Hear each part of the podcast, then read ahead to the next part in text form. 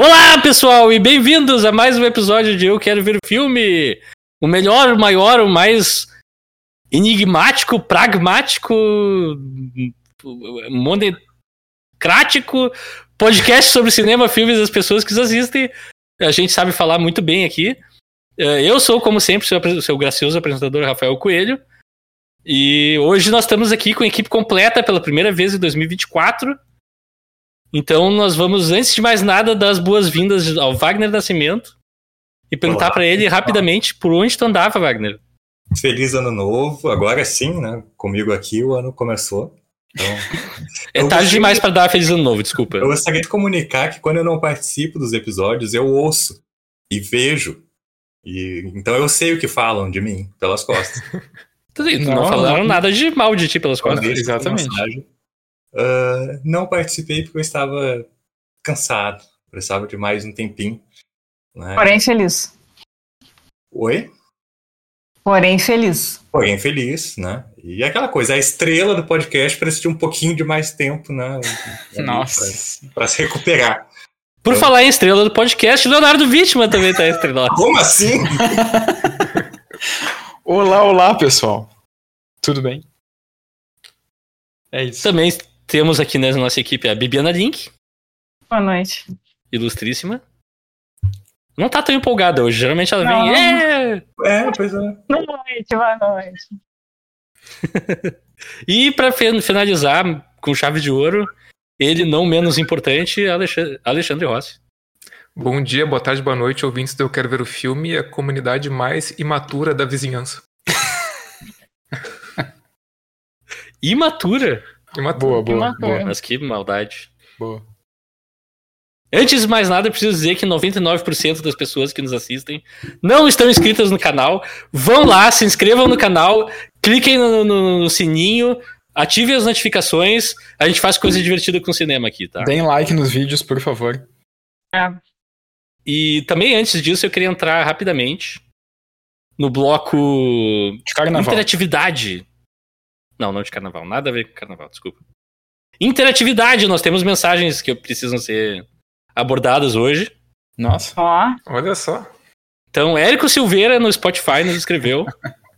o silêncio da banca quando malandro, o errado que deu certo. A cinebiografia de Sérgio Malandro foi ensurdecedor. Vão além do eu quero ver um filme, vai no eu preciso ver esse filme. Meu Deus. Ai, ai, ai. Vai sair uma biografia do Sérgio Malandro, é isso? Sim, eu ai, listei lá no, no, negócio e ninguém reagiu, assim, foi zero comentário. Ah, a gente não reagiu? Não, por isso que o, que o ah. nosso amigo Érico tá chamando, chamando a atenção. Mas por, que será que ninguém reagiu? Foi um erro, foi um erro. E Wagner, já que tu não tava aqui, mas tu ouviu o episódio e tu tem uma ideia dos filmes que a gente listou lá, qual filme tu diria que é teu mais esperado do ano? Não, não, não. Agora, não, ele tem que, agora ele tem que fazer a lista mês a mês. Agora. ah, eu preciso. Não, não, nós não vamos ah, fazer tudo disso. O filme mais esperado, óbvio, que é Duna 2, né? Ah, é óbvio que ele ia falar isso. Olha aí, tu, tu fez um falta, tu, tu tinha, tinha, me ajudado a botar aquele filme muito mais alto. Do... Não, sempre não tava no topo. Duna 2, eu, eu Pois é. Ah, se fosse é. um podcast sobre sono e sobre dormir. Porque eu fiquei em minoria. E tem um filme também chamado Walking Man, com o, com o Dev Patel, diretor e protagonista.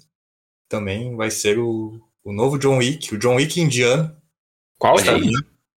Monkey Man. Ah, eu vi ah. isso aí. Sim, sim, sim. Trailer parece, parece muito bom. Pior que, assim, é, depois eu fui olhar outras listas de lançamentos. A gente não listou o Rebel Moon parte 2. Tem um monte de filme Pô, que vai ser é. esse ano que não tá na nossa lista. Que pena que a gente não listou Rebel Moon parte 2. É, mas enfim, sem mais delongas, vamos entrar no episódio de hoje, que é episódio número 89. Eu não acredito que a gente já tem 89 anos de podcast, é bizarro. é eu achei que eu não tinha vivido tanto tempo, mas enfim. Nós estamos aqui hoje para falar do filme Pecados Íntimos, grande título, de 2006 que no original é Little Children. Também, não, não sei, não, não me sentaram bem nenhum dos dois títulos, então eu fiquei meio, o que, que eu faço? Ah, eu Pecados gosto, íntimos em português. Eu gosto desse título em português, eu gosto. Ah, eu gosto em inglês, eu prefiro. Tem, Tem nome daquelas, daqueles livrinhos que vendem pra mulher de meia idade. Contos É, nossa, do Rafael. Exatamente. Exatamente. Não, não. Exatamente. Exatamente isso. Direção de Todd Field, que também dirigiu o Brilhante Tar, que eu não vi. Uhum. Então não saberia dizer mais nada a respeito dele. Também E esse filme É tá bom. disponível no HBO Max. Se tu quiser assistir, vai lá, assiste. Ah, já aviso agora também que a gente vai fazer spoilers, então se tu tem preocupação com spoilers. Eu não acho que esse seja um filme assim que tenha grandes revelações no sentido de, de- de que algo que eu possa falar vai estragar a tua compreensão do filme ou algo assim. Porém, né? Respeitamos as preferências de todo mundo. Mas eu acho que se tu não tem interesse em ver o filme, pode seguir aqui com a gente, que a gente vai explicar apropriadamente o que, que acontece durante o filme e tal, tu não vai ficar tão perdido assim. E acho que a diversão vai ser divertida e, enfim, isso tudo. Agora já assistiu o filme e voltou. Ouve podcast que também vai ser bom. Vai ser bom pra todo mundo, não adianta. Já disse, o homem disse, a diversão vai ser divertida. Vai ser divertido. Isso aí. É, eu sou um manicure de palavras. Hã? Meu Deus. O que que está acontecendo? Rafael, a gente tá no carnaval, não esqueça do meu bloco. Ah, tá, não esqueço, mas o teu bloco vai vir depois do, do- do- do- da sinopse. Ah, sim, que sim. sim, nós temos sinopse. Olha só. É.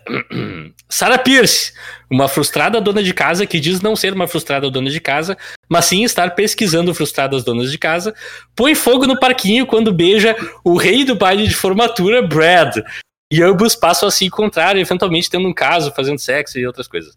Dentre clubes de literatura hostis, Jack e O'Hully nadando de snorkel e pés de pato em uma piscina, que é extremamente normal, depois imitando Louis C.K., um pouco menos normal, irresistíveis jovens skatistas, uma vitória em um jogo de futebol americano e o marido de Sarah us- usando calcinhas como máscara, descobrimos que de perto nenhum americano suburbano é normal.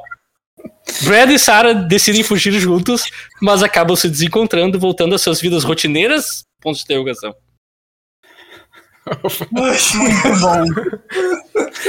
Muito bom. Começamos bem o ano, tava com saudade das sinopses Eu do também. Nossa, maravilhoso. Fazendo sexo dentre outras coisas. Ah, mas coisinha aí. Muito bom. Ah, eu, O Leonardo tá. Ficou Eu vermelho. Ah, foi- confesso que a parte do, do Luiz C.K. eu achei um pouco pesada. Eu achei, tá, eu achei um pouco pesada. É, é o filme que vai pra lá, não fui eu. Tá? É, é, eu concordo, Rafael. O problema do filme. tá, enfim. Alexandre, antes da gente entrar na discussão do filme propriamente dito, nós temos curiosidades. Curiosidades do Aliás- IMDB. Rapidinho, antes que tu comece, eu me liguei de uma curiosidade que se tu não falar eu vou gritar aqui. Ah, provavelmente eu não vou falar porque eu não peguei tantas assim hoje. Que eu, eu me liguei vendo o filme e foi muito doido. Tá, então, então pode falar. Quer dizer, fala no, Não, no não, não, final. não. Vai, vai tu primeiro, é. Fala no final. Eu, eu comecei com duas, que eu sempre gosto, tipo, quando tem curiosidades de, de elenco que não foi escolhido, que foi cogitado, que eu acho muito inusitado. Ah, uma, a escolha original para interpretar, interpretar a Sarah, que é a protagonista do filme, era Vera Farmiga. E acabou, Ah! acabou não rolando, tipo, e foi pra, pra Kate Winslet depois que o Todd Field ass- assistiu Brilho Eterno. né? Ele considerou ela pra, Peraí, só assistiu o Brilho Eterno em 2006? Peraí. É, é eu, eu, eu li- eu li isso. Isso não tá nas curiosidades, mas eu, eu li isso. E agora eu fiquei me perguntando de que ano é o Brilho Eterno. É adiante, é adiante. É de antes, né? É, então tá certo. É, de 2004. Sim, é- é- foi pertinho da produção, né? Sim. 2004. E esse filme É, é de faz 2006. Ah, outra curiosidade. Ele não viu é- Titanic? Acho que deve ter visto, mas não sei. Me considerou depois de ver o Brilho Eterno. Ah, a Kate Winslet ela foi indicada por Titanic ao Oscar também, né? Acho que Ah, foi. Um dos- Acho que uma das sim. indicações do filme foi, foi dela. Ah, e para o papel do Brad, ah, o Fassbender, o Michael Fassbender e o Idris Elba foram considerados anteriormente. E quem indicou o Patrick Wilson foi a Kate Winslet. Depois que ela foi ah, escolhida como Sarah, ela sugeriu o Patrick Wilson e foi acatado, né? Ah, uma curiosidade, tipo, uma A coincidência. cara do Rafael com essa declaração é. Eu pensei, porcaria aqui, deixa. Eu Segue, segue a vida. Eu Segue a também. vida. Eu achei bastante curioso essa indicação. Achei Sim. Uma Que curiosidade. maldade, curiosa, que maldade. como Vocês são muito maldosos. Extremamente maldoso. Sim, eu não queria chamar atenção pra isso. Desculpa. Segue a vida. Certo é ela. Exatamente. A curiosidade é que, tipo, um- muita coincidência que no livro o personagem do Patrick Wilson se chama Todd. E, e foi alterado para Brad, provavelmente porque o diretor e es- escritor é, é o Todd Field. né? Sim. Então, É, ficaria um mesmo- pouco esquisito, eu acho. Uhum. É. É de bom tom. E a última é que a Kate Winslet foi indicada ao Oscar por esse filme, né? Acabou não ganhando né, naquele ano. E ela não queria ah, nem ler o roteiro do filme, porque a agente dela tinha falado pra ela que tinha no filme um personagem que era um criminoso sexual. E daí ela relutou em ler o roteiro. Aí a gente insistiu, ela leu o roteiro e achou brilhante. E daí resolveu fazer o filme. Então, É, inclusive, já conectando com isso, eu vi uma par- parte de uma entrevista dela onde ela comenta sobre o Jack Earl Haley, né?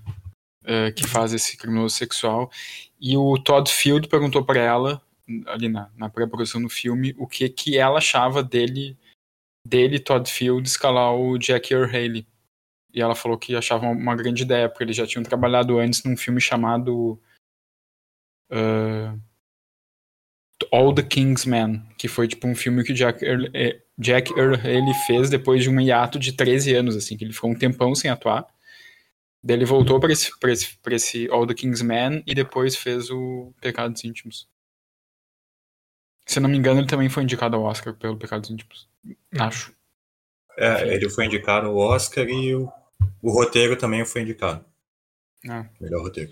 Tudo isso me surpreende horrores, mas ninguém falou a minha curiosidade que vendo o filme eu me dei conta que o o Patrick Wilson, ele faz o papel de um pai e ele anda com uma criança pra cima e pra baixo, que é o jovem ator Ty Simpkins, uhum. Que voltou a ser filho do Patrick Wilson no filme Sobrenatural. Sim. Uhum. E é sensacional, assim, eu nunca vi pai e filho serem pai e filho em múltiplos filmes, isso é genial. que legal. É, Inclusive ele Pecados, Pecados Íntimos, Pecados Íntimos é uma prequela do Sobrenatural, né? É, exatamente, é. Isso é basicamente o que acontece antes. E depois o Ty Simpkins eh, agora já é mais adulto, né? Ele já é, acho que ele já é até maior de idade, acho que não é mais nem criança, nem adolescente, nem nada assim. E no, o último Sobrenatural é com ele, ele faz um jovem revoltado, assim, é bem Bom, é um filme interessante.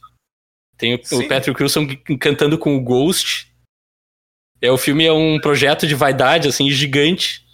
Patrick Wilson transforma todo o sobrenatural sobre ele. Ah, ele dirige É, o assim, filme? Ele dirige o filme, ele canta a música, Sério? ele tá no filme inteiro. O filme é sobre um pai divorciado, ele se divorcia, ele faz tudo. É Sim, incrível. o, o gurizinho certamente é adulto, porque já, se for ver, já faz 18 anos desse É, filme. exato, é. Ele tem 20 e poucos já. É. Outra, outra, outra curiosidade é que o Sam Raimi foi considerado para dirigir esse filme também. Meu Deus, imagina Sério? o que seria. Não, tô Sério? Ah, tá, Donas de casa comem olhos e. O Sam Raimi é acreditado pra todos os filmes. Sim, aquela nossa piada interna. Mas então tá, por que, É, que a então gente tá tá. aqui falando sobre esse filme? Porque esse filme faz parte da corrente. E o culpado por escolher esse filme na corrente hoje é o, ninguém menos que Alexandre Ross. Então eu vou botar ele no paredão de cara, Alexandre. Por quê? Ah, primeira conexão, conexão simples de elenco é o Jack Earl Haley. Uhum. Né? A conexão é, foi feita com o, o Shutter Island, né? o Ilha do, Ilha do Medo? Ilha do Medo. Ah, que o Jack Earl Haley tá nos dois filmes, né? Então, uma O conexão. mesmo nível de sutileza de atuação, inclusive. É, e então, ah, porque é, eu vi esse filme pela primeira vez no ano passado. Inclusive, eu citei ele nos episódios finais ah, do final do ano como Uhum. meu filme velho do ano, porque ele foi um filme que ficou muito na minha cabeça. Assim, ah, eu acho que ele levanta muitas discussões. É, eu não sou muito fã do título em português, não acho um mau título, mas é que eu acho que o título original ele dá um sentido um pouquinho maior para o que o filme quer falar que é Little Children, né? Little Children, Pequenas Crianças, Ah, porque para mim é um, eu, é um filme muito, além de outras coisas, é um filme muito sobre imaturidade. Por isso até que eu abri brincando, né, o episódio A Comunidade Mais Imatura. Ah, e eu acho muito interessante a forma com que ele procura a imaturidade em tudo, em todos naquela vizinhança, e uma imaturidade colide com a outra às vezes e causa um rebosteio. Uh, e, um reboteio, e, olha só. Essa Muito bom. É, Estava vindo do Alexandre. A, além de outras coisas, claro, o filme tem várias outras discussões que a gente vai falar. E também acho, eu fiquei até pensando nisso, que talvez ele, ele possa ser considerado ali um semi-multiplot ali, porque tem vários personagens e segue essas personagens, uhum. apesar uhum. deles estarem, de ser, os núcleos serem bem integrados, né? Então tem essa, essa narrativa mais paralela às vezes. é, essa foi uma das coisas que eu achei mais interessantes assim do filme, sinceramente. Uhum o jeito que ele conduz todos os personagens, ok, eles se interligam sim, mas são sim. histórias bem paralelas mesmo, e eu achei isso legal.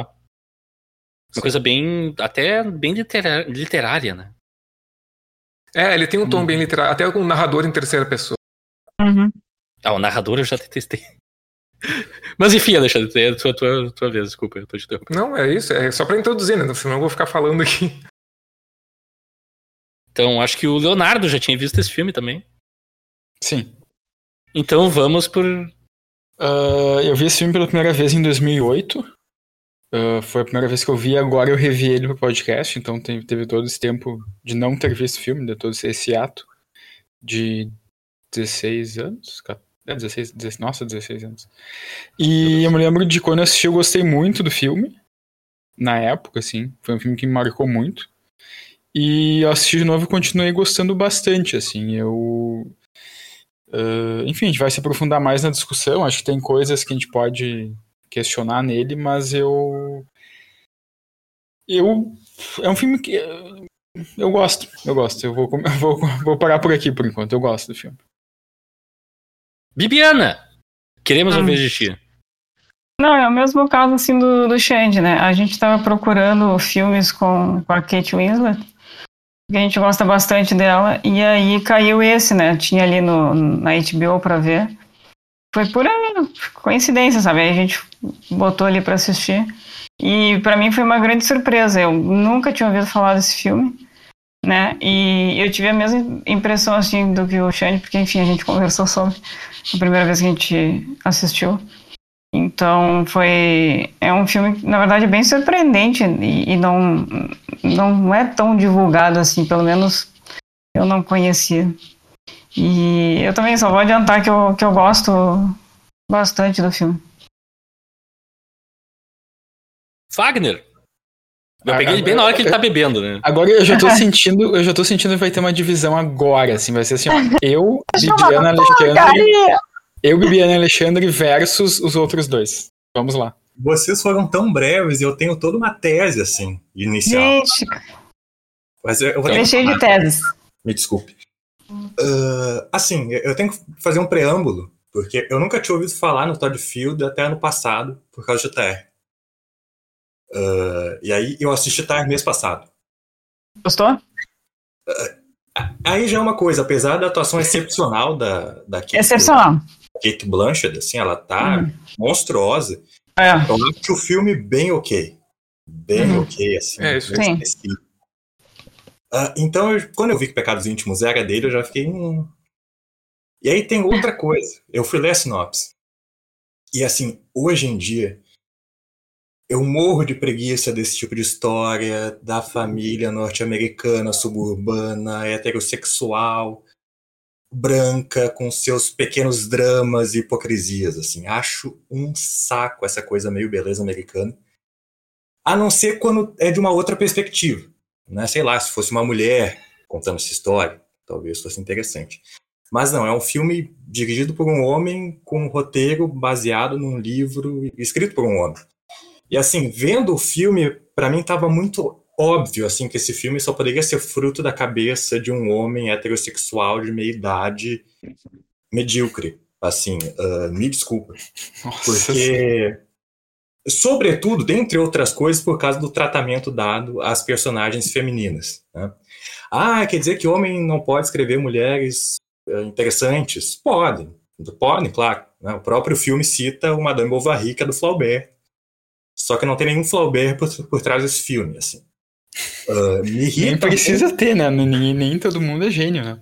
É, mas, mas aqui não é nem gênio, nem. Assim, a, a personagem da, da Kate Winslet, assim, é uma personagem que inicialmente ela, ela aparece como essa mulher que, ah, ela não é a, a mulher suburbana comum, ela é pós-graduada e ela tá lá apontando as hipocrisias desse subúrbio. Olha só, e ela tá infeliz no casamento, mas ela tá pegando um gostosão e ela não tem culpa e tal, não sei o quê. Então, isso é super interessante, né? É, inicialmente, assim, essas nuances, essas complexidades, mas chega lá no final e a gente vê o, o contrário disso. Ao final, o filme vai conduzindo a personagem para mostrar, vejam só como essa mulher, ela ficou tão cega pela paixão que ela acabou negligenciando a própria filha, sabe? Então, é, cai no moralismo, acho o, o filme traz um monte de discussões complexas, morais, para no final cair no moralismo mais barato, assim. Então, é através desse personagem da Kate Winslet, a esposa do, do, do, Patrick Wilson, que é só uma esposa troféu, uh, o personagem do Patrick Wilson, assim, ele é o sonho molhado do homem hétero padrão, assim, sabe? Ah. Ele é. Mas ele é um dono de casa. Ele é o homem atlético, embora o filme, ele comece o filme como sedentário, a única coisa que ele faz é levar o filho lá para cima, mas ele é atlético, ele é gostoso, todas as mulheres desejam ele. Ele é casado com a maravilhosa da Jennifer Connelly. Ele é amante da Kate Winslet, que o filme quer nos passar que não é uma mulher atraente. Essa é a maior é uma é, coisa é a científica do filme. Ele, ele é sustentado pela esposa, ou uhum. seja, ele é um adolescente, um crianção, ele é invejado pelos amigos, e ao final também tem essa ideia dessa, dessa epifania que ele se redimiu e agora ele vai ter uma nova vida. Não, ele vai continuar sendo, sendo o mesmo boss de sempre, o mesmo crianção de sempre. E, e tem, mas tem essa elevação do personagem. Então tem esse, esse tratamento, essa masculinidade do filme e a ideia de feminilidade do filme, eu acho assim tão tão ocas, assim, tão vazias, sobretudo assistindo hoje, talvez seja anacronismo, mas tipo hoje assim eu não uh, acho detestável. E por fim, o, o personagem do, do, pedófilo, assim, eu, eu, achei aquilo tão. Inicialmente eu achei super interessante essa ideia, tipo, começar com ele, tipo, tem esse cara que foi solto e agora aquele subúrbio tá desesperado. E aí eu acho um mecanismo legal, assim, e mostrando que não, é, essa, esses, essas pessoas estão desesperadas, mas elas também têm o seu teto de vidro, né? elas têm ali um, um falso moralismo e tal. Achei legal essa dualidade. Ah, de mostrar que ele. de tentar humanizar inicialmente esse personagem, né? esse personagem que é visto como um monstro e tal. Eu achei isso. E é um vespeiro essa discussão, né? É uma discussão bem complexa é. e tal. Achei interessante inicialmente. Só que ao final esse personagem ele é completamente desumanizado de uma maneira que eu achei degradante assim. Esse personagem ele tem duas cenas. Uma é a cena final, né, dele, e tem uma outra cena um, com uma mulher, né, que ele sai, a gente vai falar mais depois. São duas cenas que eu achei extremamente degradantes, assim, das cenas que eu, que eu fiquei, cara, como é que a, ninguém chegou e falou, ô, ô Todd, pera aí, é demais, sabe? E, e, assim, pedofilia é, é uma doença. Isso é outra coisa também da, dessa questão de questões psicológicas, de saúde mental, de como são retratadas. Pedofilia é uma doença, então não necessariamente uma pessoa que é pedófila, ela vai cometer um crime, né? Uh, e, e, de novo, é um vespeiro, o filme foi corajoso em trazer isso, ele cometeu um crime de fato, o cara foi preso, e aí, né? Só que assim, é de novo, ele tá tentando humanizar o personagem e acaba com aquele final que eu, eu realmente achei um negócio muito degradante, muito de mau gosto e muito irresponsável. E assim, de maneira geral, é, isso que me incomoda em Hollywood. Assim, o filme também, eu estava pesquisando, causou toda uma comoção, concorreu ao Oscar, não sei o quê, é, a três Oscars. Só que eu acho que é muito essa coisa do Oscar bait, assim, sabe? Esses filmes que ah, a gente vai trazer questões sociais, a gente vai colocar lá o pedófilo, a gente quer falar dessa hipocrisia do subúrbio, nananã, a gente quer falar de feminismo.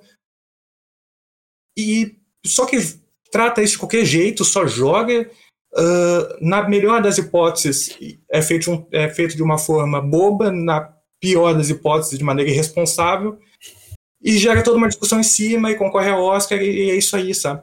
Então, uh, achei um filme que, ao final, eu, eu achei, tá, é, é mais um filme moralistinha norte-americano, sabe? Uh, E assim, parece que eu odiei o filme, mas. Durante Mas a gente tem filme- certeza que tu odiou. Não, durante o filme eu tava só entediado, só entediado, assim, ah, aquele voice-over detestável, mas tá, ah, mais um filme comumzinho, mas o final me deixou puto, assim, sabe? Porque, de novo, eu acho um filme covarde, sabe? Eu acho que é muito fácil trazer um monte de discussões complexas e aí chegar lá no final e tu mantém o status quo, tipo, ai, Mas eu Ah, discordo disso.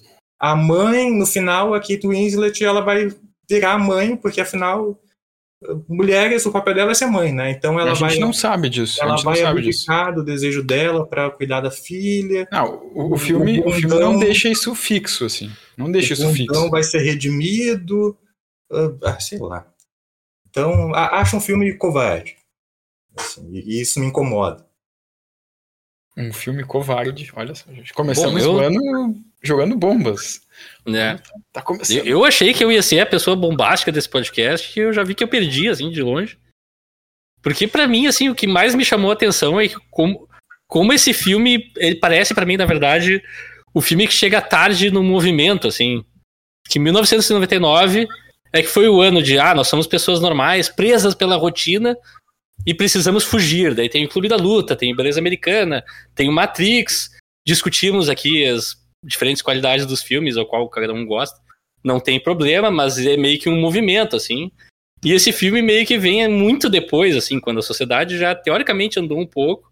O cinema certamente já tá abordando outros assuntos.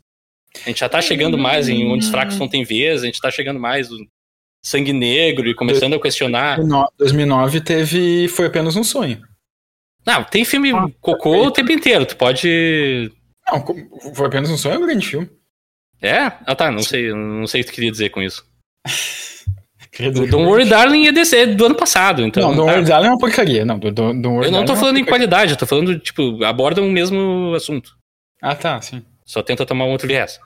É, Mas enfim, eu achei um filme meio deslocado no tempo, assim. Ele é fotografado como filme da década de 90 também. Achei a foto bem feia. Exatamente. Quando eu, quando eu assisti, eu perguntei isso daí é da, da década de 90, né, Xande? Ele É. disse não. É tudo muito iluminado e exagerado, assim. E tá aquele clima meio pastel, assim, de tons de cor. Uhum. Não tô falando de, de mais nada. Mas enfim, achei esteticamente feio. Eu tive muita dificuldades com esses personagens, e eu vou admitir que é mais um problema meu. Eu também tenho bronca com ah, os dramas da, da vida vazia das pessoas de classe média alta, assim. Não me, não me conecta muito, assim. A não ser que traga algum outro conflito, alguma outra coisa.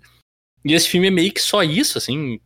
Eu vou dizer que eu não fiquei entediado que nem o Wagner, eu achei que o filme tem cenas divertidas, tem cenas que me entreteram, assim, por um tempo. Eu não achei um filme ruim. Mas também eu tive muita dificuldade de me envolver com a história, assim. Achei as tomadas de decisão dos personagens. Eu sei que é proposta. De que ah, as, as crianças talvez sejam nós.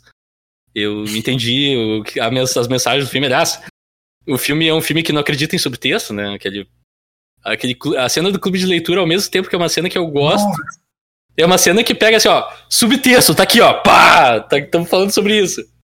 Eu, meu Deus do céu, filme, calma, eu já, eu já entendi antes. Ah, tá, enfim.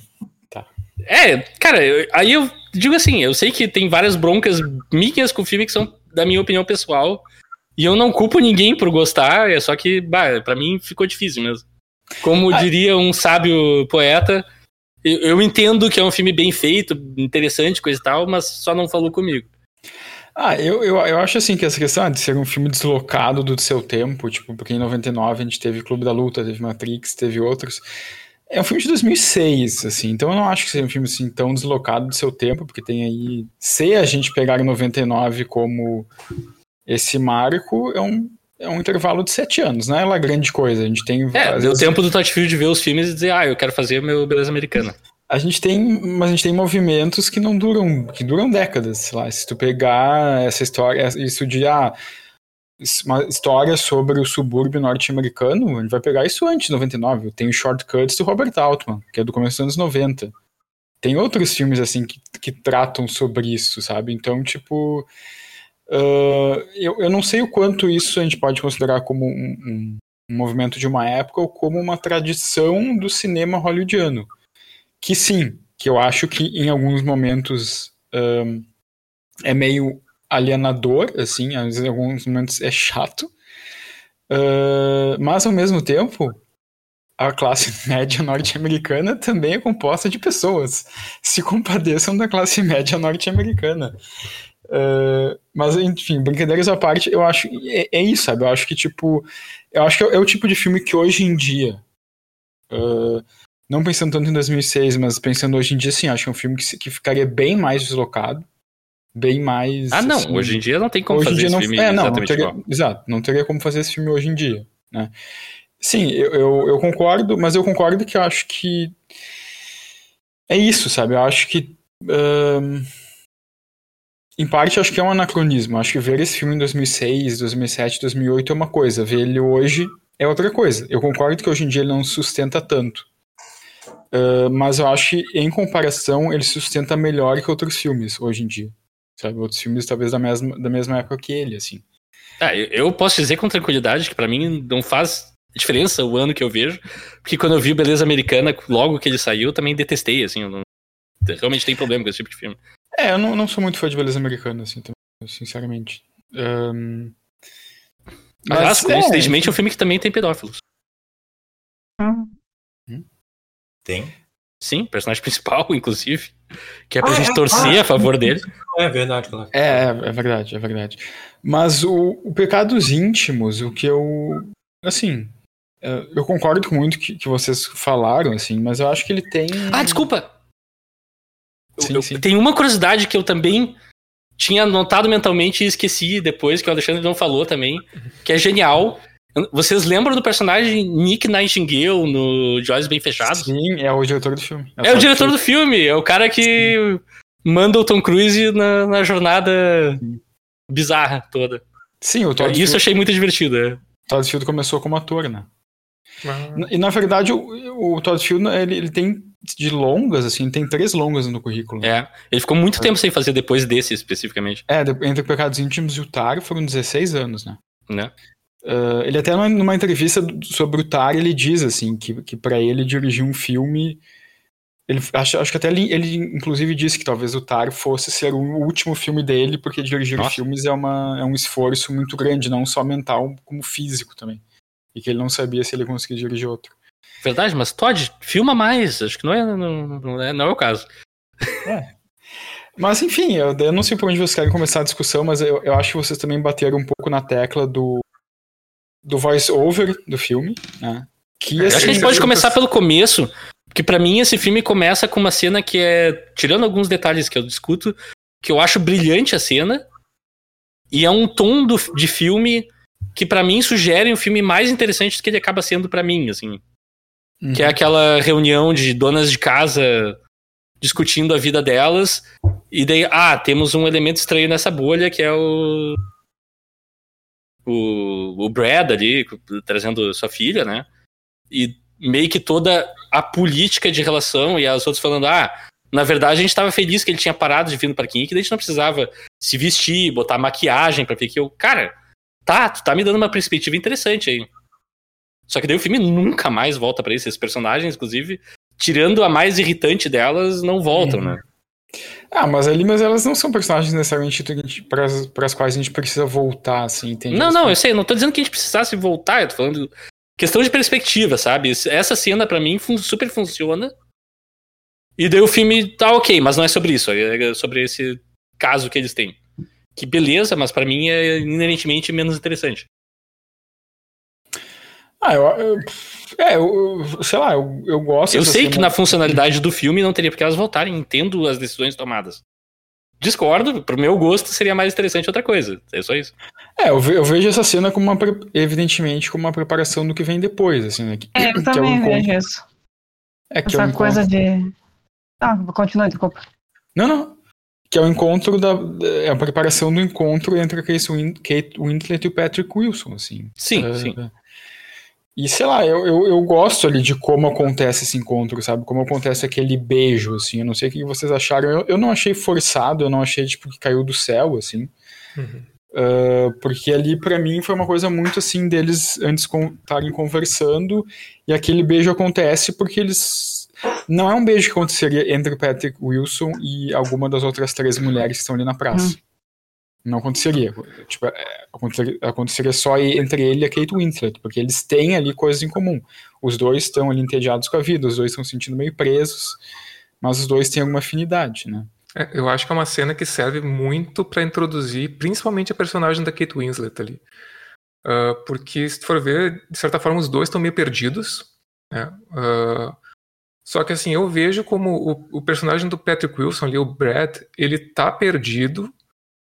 E a, a Kate, ela tá perdida, né? A, a Sarah, ela tá também perdida, insatisfeita, né? Obviamente, os dois estão insatisfeitos com a, com a relação, isso é, isso é dado desde o começo, né? Com seus relacionamentos. Mas ela ainda tem uma questão de inconformismo, sabe? Ela, ela é inconformada e ela é questionadora. Né? Ela, ela, tipo. E eu acho que isso eh, fica muito explícito nessa cena, sabe? Ela quer fazer diferente. Ela tem essa ânsia de fazer alguma coisa diferente. Que é uma coisa que eu já não vejo tanto no Começa a esquecer o lanche da Wilson. filha. Bom trabalho. Bom, é. Mas, sabe, eu, eu, eu, vejo que tem na personagem da Sarah uma faísca ali, sabe? tem alguma coisa de tipo, é, ela tá incomodada. Ela tá incomodada e, quer fazer algo sobre isso. No, no Brad eu já, sei lá, eu não percebo a mesma coisa, sabe? percebo que ele, tipo, tem aquele sonho do, uh, do, do, capitão do time de futebol americano, do quarterback, do skatista, aquele, aquela coisa é, mais. O que o Wagner falou, que adolescente ele é o eterno adolescente. Da, é, o eterno é. adolescente e não. Aliás, o, o, final, o arco final dele é a coisa mais estúpida, né? Eu tomei essa uhum. decisão de mudar toda a minha vida, fazer todo o uhum. negócio. Ah, não, skatistas. É. Oi? Não, não, não, mas isso não, daí eu vou defender, mas isso é colocado desde o começo, de como ele admira os skatistas, ali, o, sei lá, a liberdade deles e a jovialidade deles. Ah, não é algo, não. Ele acompanhar os skatistas, ele tem uma epifania. Aliás, o, o, o, final são todos os personagens tendo epifanias do nada, uhum. assim. Não Sabe? é do nada, eu discordo, não é do não, nada. Não sei. É, eu também não é acho é que nada. não. Ele pra, tenta... pra mim... É, vai lá, Alexandre. Senhor, você derrubou essa carta, eu não preciso mais. Pra mim, o filme é muito é sobre é, como as pessoas muitas vezes não conseguem amadurecer. Não conseguem, por mais que tentem uh, lidar com seus próprios problemas, lidar com as suas, sei lá, com a, com a sua vida de uma maneira né, mais razoável. Ah, mas eu, inclusive, pulando bastante, mas eu discordo um pouco do, do, do Wagner, do que ele falou, que, que, o final é meio que eles voltando pra, pra mesmice deles. Eu, eu, eu acho que o filme não deixa isso. Uh, isso eu acho que o filme dá a entender isso bem fortemente, na verdade. Mas aí que tá, a primeira vez que eu vi, eu me lembro que eu achei que era um final, que era um final, digamos assim, mais melancólico. Vendo agora pela segunda vez, eu tive uma, uma impressão diferente. Uh, eu tive a impressão que o filme dá uma ideia de que eles eles podem ter algo diferente na vida deles. Tanto que mas não depois... que eles façam algo a respeito disso. Não, não, não. Calma. Mas é ainda gente... dentro daquele contexto. Pelo menos isso que, é o, que o narrador fala. É, o narrador, porque a gente pode depois a gente pode depois discutir o narrador, mas uma das, acho que é a última frase do filme, a última frase do narrador é, é alguma coisa assim, ah, que o futuro, tipo assim, ah, mas, ah, mas, apesar de tudo, o futuro poderia ser bom. É tipo isso. Então uhum. ele dá a entender que, tipo assim, se eles voltarem para essa vida deles, mesmo assim, talvez eles tenham uma boa vida, ou não necessariamente a vida deles estaria perdida. E, e não necessariamente eles iam ficar ali, os dois. Eu, eu acho que sim, eu acho que sim, acho que depois desse final, Patrick Wilson e a Kate Winslet não tem mais nada, mas eu não, não necessariamente imagino que eles tenham ficado no subúrbio ali, os dois ainda casados e no mesmo lugar. O filme, para mim, o filme deixa isso em aberto, assim, minha opinião. Uh, mas eu acho que tá ok. Eu, eu, e também, em parte, acho que o, o, a, o final do filme ele pode ser um pouco maniqueísta. Concordo que todos os personagens têm ali epifanias. Inclusive o, o, o policial aposentado que, que dá Ah, não, de... esse é o personagem que eu mais detestei nesse filme, assim, de boa. Que dá uma de vigilante, assim. Uh... Não, ele, ele ganha o propósito dele, que é estou salvando alguém, agora estou fazendo algo pela comunidade. E é tipo, oi? Não, ali ele tá salvando. É, cara, mas é. Sei lá. Não, não, aquilo ali é ridículo. Ele fez da ele vida tá do cara salvando. um inferno. Ele foi responsável pela Exatamente. morte da mãe do cara. Hum. E aí o filme quer nos fazer acreditar que ele ficou comovido porque viu o cara ali que se capou. Ele, um troço de mau gosto extremo. Ele, ah, não, eu vou te salvar, eu preciso te salvar. Não, na verdade, na verdade, eles comoveu, ele, ele, ele se arrependeu antes, né? Depois que a mãe do cara morreu, daí sim ele se arrependeu. Não foi ele vendo o cara escapar, é, quando o cara se castrou. Foi antes. Ali é remorso. O policial. É, remorso, ok, é remorso, mas ele. É que, sei lá, a gente pode questionar isso, mas dentro da lógica do filme é o que. É o que a narrativa se é o que dentro da lógica do filme a narrativa pode fazer, entende? Como é que esse cara vai, digamos, encontrar uma salvação para ele mesmo? É, é, percebendo o que ele fez de errado. Então, tipo, ah, quando a, quando a mãe do Jack. Mas o que ele fez de errado morre... não é nada disso. O que ele fez de errado é bem antes. Ele já é um policial que foi uhum. Eh, despedido por ter assassinado uma pessoa que ele não admite. Um ele não confronta esse fato. De... E daí é, ele quer ser o justiceiro do bairro ele, ah, não, agora eu vou ser o salvador do bairro. Tipo, oi? Não, pra mim, aquele arco ali é detestável, assim. Não, mas é uma, é uma pessoa extremamente. Sim, mas é que, o, é que aí tá. Pra mim, o filme, o filme não defende esse cara. É. O filme não justifica é esse cara. É que o filme não coloca o ato como altruísta ou, ou egoísta. Então, pra mim, é mais egoísta do que altruísta. Então, ele não, defi ele não chega a definir isso, entendeu? Entendi. Eu, eu não acho que o filme diga, olha só, agora esse cara é um cara bom. Eu não acho que é. seja isso. Eu acho, tipo, ah, agora, esse cara fez uma cagada e tem um momento que ele diz, ah, eu matei uma, um, um jovem no shopping, ele fala pro Patrick Wilson até, matei um jovem no shopping porque eu, ah, porque eu, eu fiquei desesperado, viu ele com uma arma, eu dei tiros, mas era uma arma de brinquedo. Só que é um cara que, tipo, ele não, com todos, com todos os problemas que ele tem, que evidentemente é uma pessoa problemática, uma pessoa agressiva, é um cara que não soube lidar com isso. Mas, ao uhum. mesmo tempo, uh, que, ok, o filme não coloca esse cara como uma pessoa boa, porque não necessariamente é, mas ao mesmo tempo. Ao mesmo tempo ah, não é necessariamente. Mim, o final é muito uma tentativa de redimir ele. Mas ao mesmo tempo e não é. meio que 100%, assim. É que ao mesmo tempo não quer dizer que ele também que ele seja uma pessoa ruim, entende? Eu acho que. Porque o filme é basicamente feito de pessoas que, de pessoas que estão perdidas. De pessoas até, até certo ponto cínicas. Então, tipo. Eu, eu, é que eu não é, vejo. Mas eu não, é, vejo é assim... filme, eu não vejo filme dando lição de moral, assim, sabe? Tipo, são essas. Todas ah, essas eu acho que ele dá forte. Todas as personagens são personagens defeituosas, com questões, com problemas. Tá, mas, mas Leonardo. É isso. Tem, tem uma diferença entre tu ser defeituoso e, tipo, ah, eu estou num casamento que eu não sou um grande fã da minha esposa, ou a gente tá em momentos diferentes da nossa vida, pra ah, eu sou literalmente um pedófilo, ou eu sou um policial que matou alguém e atormentou alguém ao ponto de da pessoa perder a sua própria parente, sabe? É, não, são níveis completamente mas, diferentes. Sim, mas são níveis completamente diferentes. Não dá pra colocar no mesmo patamar, assim. Não, não, eu não tô colocando no mesmo patamar, eu tô dizendo que são níveis diferentes. O filme trata os personagens em níveis diferentes. Eu não tô dizendo que, tipo, eu não tô comparando uma situação com a outra. Eu tô colocando que o filme traz personagens, cada um na sua, no seu contexto. É, eu acho que o filme vai falar do que, que os personagens fazem com, com esses traumas. E no caso desse do policial, né, do, eu esqueci o nome dele, do, personagem, mas é o policial.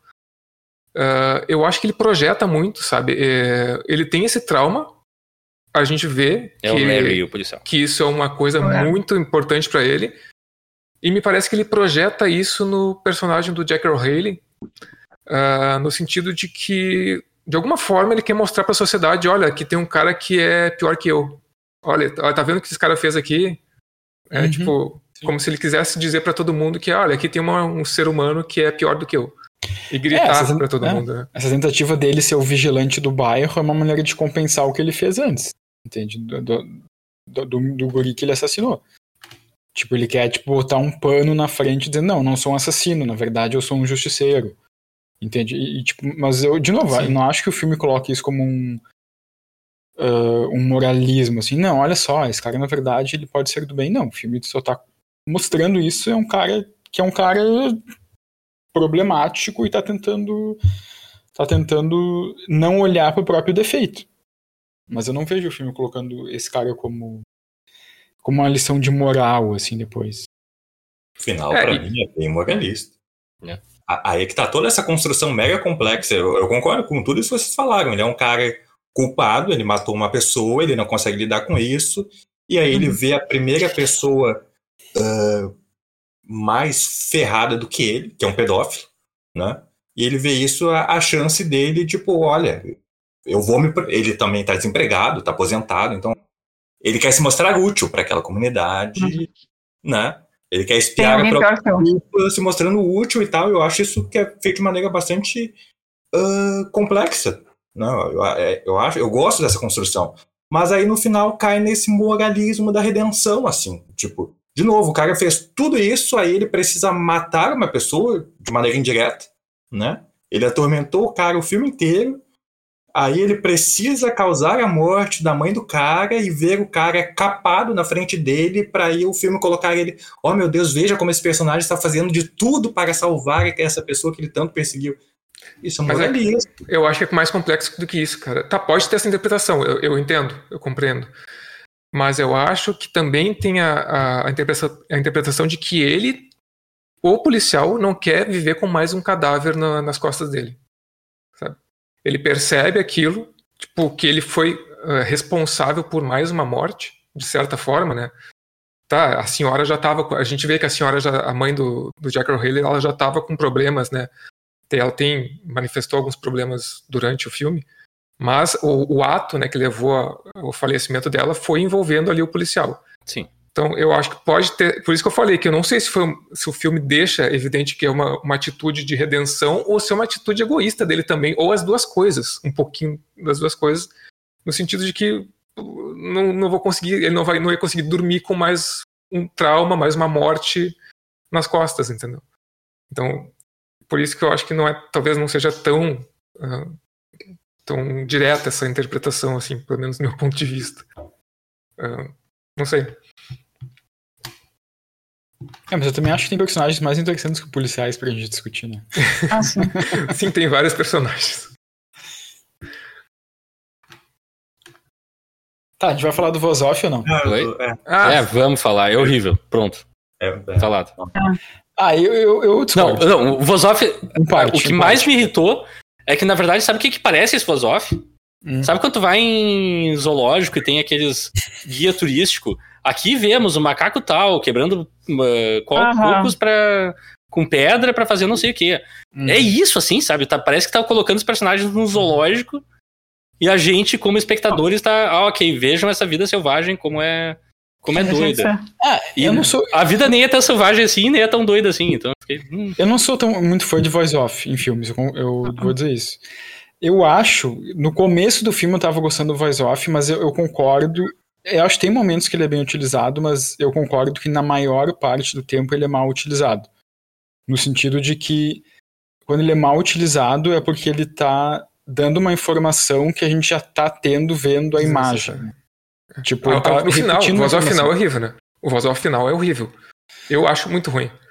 É tipo, Não sei, ah, eu acho desnecessário até no futuro- começo, sinceramente. O futuro pode, pode ser diferente. É uma coisa que, tipo, a gente tá vendo, né?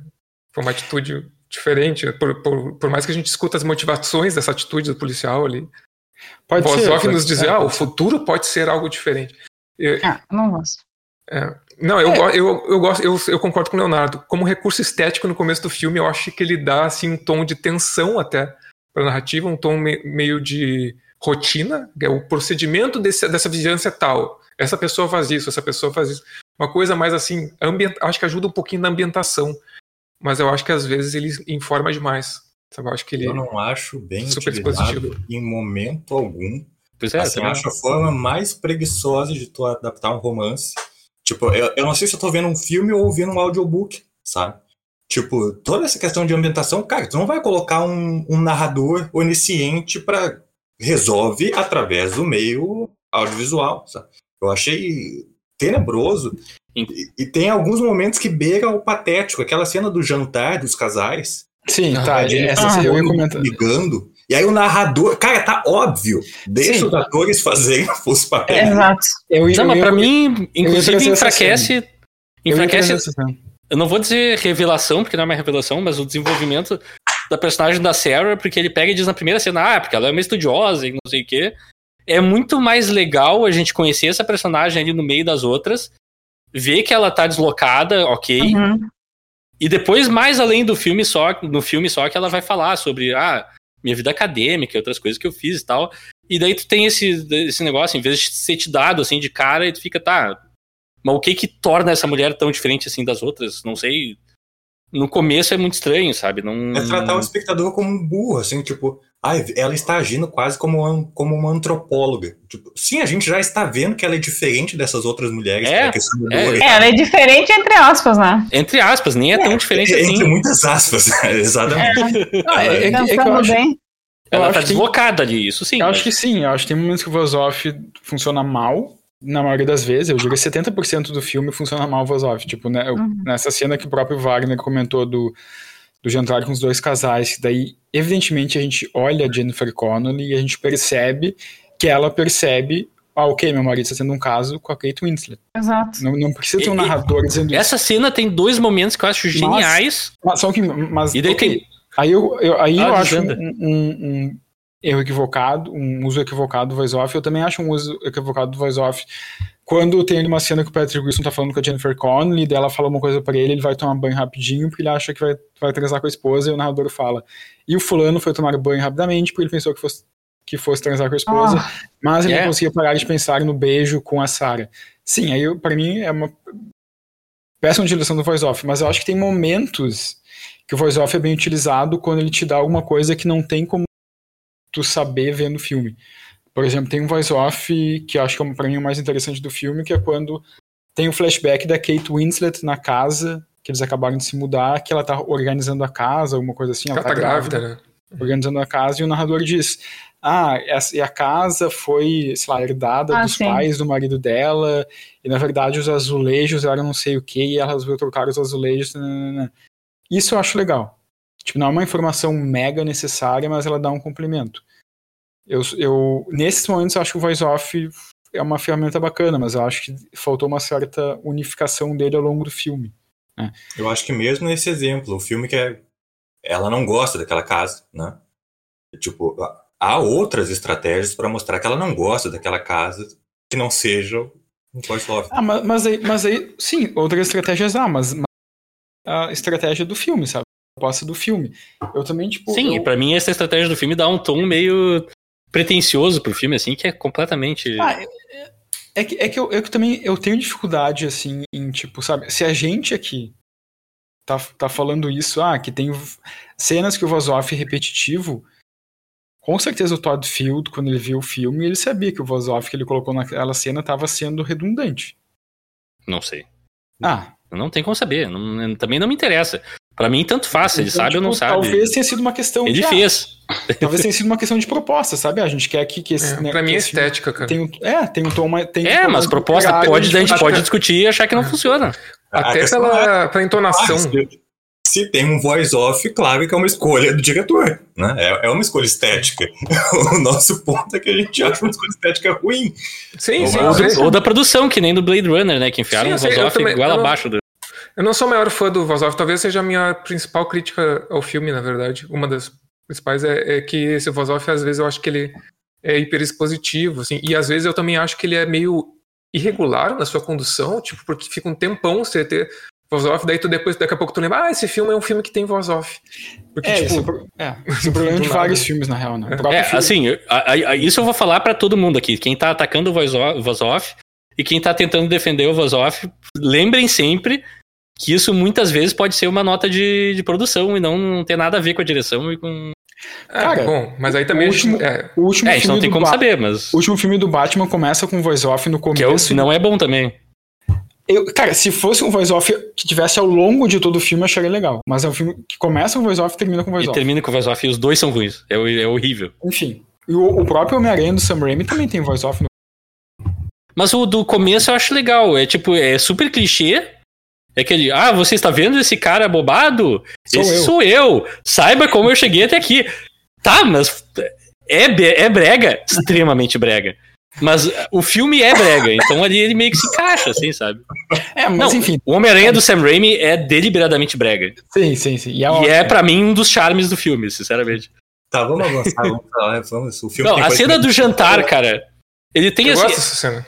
Eu acho uma cena super irregular, porque eu acho que ela tem momentos altos. Por exemplo, quando o marido da, da Sarah tá falando que esse marido é um recurso de roteiro, né? Vamos combinar, ele não é um personagem. Uhum. Mas nesse momento que eles deixam o ator conversar Ele é a pessoa mais próxima de um ser humano nesse filme inteiro. e é extremamente engraçado, e tu pensa, cara, que cara horrível. Mas de uma maneira perfeita, assim. Ele é aquele personagem. Ele tá perfeito, assim. Pra mim, o ator É. faz. A mãe Tira um coelho da cartola com uma cena. A mãe da que Jennifer incrível. Connelly também é uma fermenta de roteiro, né? Só Sim, deixa eu total. um, um adendo que eu. ah, de uma coisa que o Leonardo falou antes, pra não, não dizer que eu só tô falando mal do filme. Eu gostei muito da química do, da Kate Winslet com o Patrick Wilson. E mesmo com o início, com esse voice-off que eu achei que não me pegou desde o início, eu gostei muito assim no beijo deles ali. Eu, eu acho que eles vendem muito bem essa ideia. Aquele, Uhum. aquele início é super artificial, mas eu acho que a relação dos dois ali é muito natural, assim, a maneira. Acho que eles vendem muito bem essa. Esse. ah, inicialmente não é um apaixonamento, né? Mas enfim. Essa química entre os dois, assim, eu gostei bastante. Acho que é a melhor coisa do filme, assim, esse, essa dinâmica dos dois. É. E daí tem o momento da, de atuação da Jennifer Connelly no jantar, que eu acho maravilhoso também, que é o momento que ela se dá conta, Uhum. que é muito bem executado também. Pela fala da Kate Winslet, é que ela fala, você É? nunca Aham. me falou isso, mas você nunca me falou isso. Aham. E daí meio que dá um desfoque pra Jennifer Connelly. E é- ali tudo conspirou a favor, assim. Acho que tá Não, muito bem. Só que daí ela desce pra baixo da mesa. Quê? Nossa, ela fica 20 minutos mas embaixo. Ela eu- fica Não, isso é 20 surreal, minutos isso é embaixo. surreal. Ela rasteja embaixo da mesa. Ali, E daí alguém pergunta: Ah, Você está bem? É, Não, eu já volto. Eu tô só investigando sei lá o que aqui embaixo da mesa do jantar. É, Ela achava que ela. Que Não, a- é- a chega a ser perna- cômico, essa é cômico, é cômico. A- Ela Aquela é ali eu fiquei, gente. Não, se, se é uma situação normal, todo mundo abaixa também pra ver o que, que tá acontecendo embaixo dessa mesa. Tipo, é um negócio é absurdo. Tem uma barata, tem um rato. É, tipo. Não, e ainda É muito, o voice- muito engraçado. o voice-over. Ah, ela se abaixou para ver, na expectativa de ver o, a Kate Winslet roçando o pé na perna. Tipo, É. ai, gente, por favor. Ah, Não, É. não. É, ali é estranho, porque ela fica tipo uns 20 minutos Ela embaixo. fica muito tempo. Ela- E daí alguém pergunta: Você está bem? Ela diz: Eu já volto. Ah, tá tudo bem, não, eu já, eu já volto, eu só tô aqui vendo uma coisa. tô olhando a cor do esmalte da outra. Aham. É, aham. Aí, aí ela se aproxima pra ver o esmalte, tipo, oi, Ah, por quê? O que, que tem a ver uma coisa com a outra? nada a E ver. assim, né? eu, eu fiquei com pena da Jennifer Connelly. Tipo, não é uma atriz qualquer. Não, ela é uma E aí baita atriz. contratam ela pra fazer. Porque o marido, tudo, tudo bem, o marido da, da, da Kate Winslet é um mecanismo de roteiro, é o, é o banana, né? Só pra, pra ser o, o motor ali do drama da Kate Winslet. Mas ela, cara, ela tá lá só pra ser a, a esposa troféu que banca o, o cara, sabe? Tipo, não tem nada ali, não tem um conflito.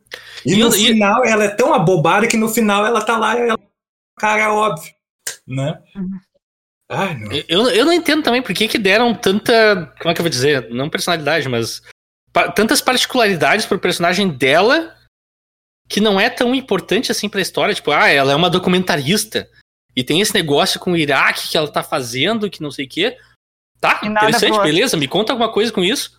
Nada, assim, meio que passa, assim. E ela tem uma obsessão pela, por, pela perfeição estética também, né? É, tem, tem tipo, uma cena que Tem coisas. Pode ser que seja um- uma limitação da adaptação, pode ser. Aí eu entendo, assim, porque ah, muita coisa pra contar, mas aquele parece um personagem que tinha mais história pra ser contada É. e no filme não tem, assim. É, parece que tem uma, Isso me chamou atenção. tem uma introdução pro personagem dela, É. ao contrário do marido da Kate Winslet, que não tem praticamente nada, tem uma É, coisinha tem, uma ali. tem uma introdução interessante, tem É, particularidades interessantes, tem uma puta atriz fazendo o papel uhum. e fica meio que só nisso, assim. Isso me chama atenção também. Não, É, é o não, tipo- é- não guardo contra o filme, assim, só é- me chama atenção mesmo. Pra mim é o tipo. É, é homem escrevendo sobre mulher. Ela tá lá pra ser. Ela é o motivo pro, pro Patrick Wilson estar insatisfeito com a vida. Ah! Porque, afinal, ela não compra o celular pra ele. Ah, aquilo é é muito- aquele, aquele conflito é muito besta. Meu querido, Mas também vai trabalhar e compra teu celular. Exato. Sabe? Mas Ai, também tem que lembrar que em 2006 comprar celulares era uma decisão. É, é, Eu, eu fico puto assim quando usam a, Mas a feminina pra gerar um conflito no homem, sabe? Tipo, é cara, verdade. Ela tá. É que nem a sogra. A sogra é, é só a bitch. Ela é escrota que serve pro cara. Ai, É olha verdade. só como elas querem que eu passe na OAB, eu não quero fazer OAB. Então banca, velho. Tipo, não faz e vai É, trabalhar exato, pra é, fazer exato, coisa, exato. sabe? Então não faz, É. né? Assim. Eu fico- Ah, mas aí a gente tá na moral do filme. É. Ele é pra ser um cara imaturo, É, beleza. É, é, é, exato, exato, exato. As eu- crianças eu- somos, eu somos nós, beleza. o cara imaturo que no final é redimido e. É, aí Né? eu tenho problemas também. Aí eu tenho problemas Ah, não, Isso me vocês vocês pegando você Ele é redimido. pesado. É, você é Não é pesado cara. É que, tipo, ou tu usa esses personagens como uma crítica social, tu tem que se decidir. Ou tu usa esse cara pra ser uma crítica à masculinidade, olha só como os homens são imaturos, ou pelo menos um tipo de homem é imaturo, ou tu usa como ele ou, ou- ou tu usa esse homem como modelo. No final, ele é um modelo. Não Que- sei que se tá é, lá, cara. Não sei se é. E, e- e a mulher é. tá lá esperando por ele. Eu não sei com qual Ah, mas ele efetividade acabou, de, o ele filme- acabou de sofrer um acidente, né? A mulher ia estar lá esperando por ele. Eu, eu não sei com qual efetividade o filme faz isso, mas me parece que o filme fala sobre, ou tenta criticar de alguma forma, essa questão da mas- masculinidade, principalmente naquelas cenas do time de. Ah, sim. Nossa, do time de ah, sim. futebol. Cara, sabe? total, total. É, Aquela então acho cena que do jogo, ela, ela é, tipo, ridícula, né? Ela é narrada de um jeito Uhum. ridículo. Ela é, Sim. tipo, t- quando eles, eles gritam e tem aqueles gritos clichê de, tipo... Ah, torcida. Sim, sim. aquilo lá é de... É, pro- é tosco Claro, de claro. propósito. Não, e eu É- gostei daquela cena. Achei, acho Sim, eu aquela cena também. muito boa. Tipo, Ah, eu gosto da cena. Vejam esses brutamontes, né? Ali é o, É. o que o filme tá dizendo. A cena que, pra mim, tem duas sequências do, do, jogo. O jogo que ele ganha, eu acho legal também. Uhum. Mas o, o jogo que eles perdem.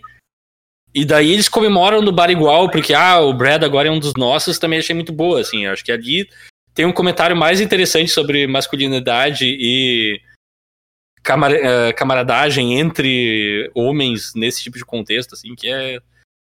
É bem real, assim. Eu já tive em situações parecidas, assim. Ah, joguei um jogo de futebol, foi uma porcaria, mas o pessoal, todo mundo se entendeu e se divertiu, sabe?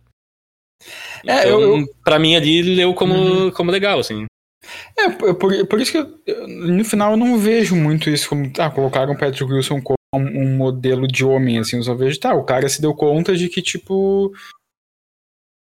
Pra mim, quando ele sofre um acidente no skate e ele cai e sangra, ele se dá conta, não, não tem por que eu fugir com essa mulher. Não tem por que eu fugir com a Kate Winslet, porque eu só, tô, vou, só vou estar continuando a fugir da minha vida.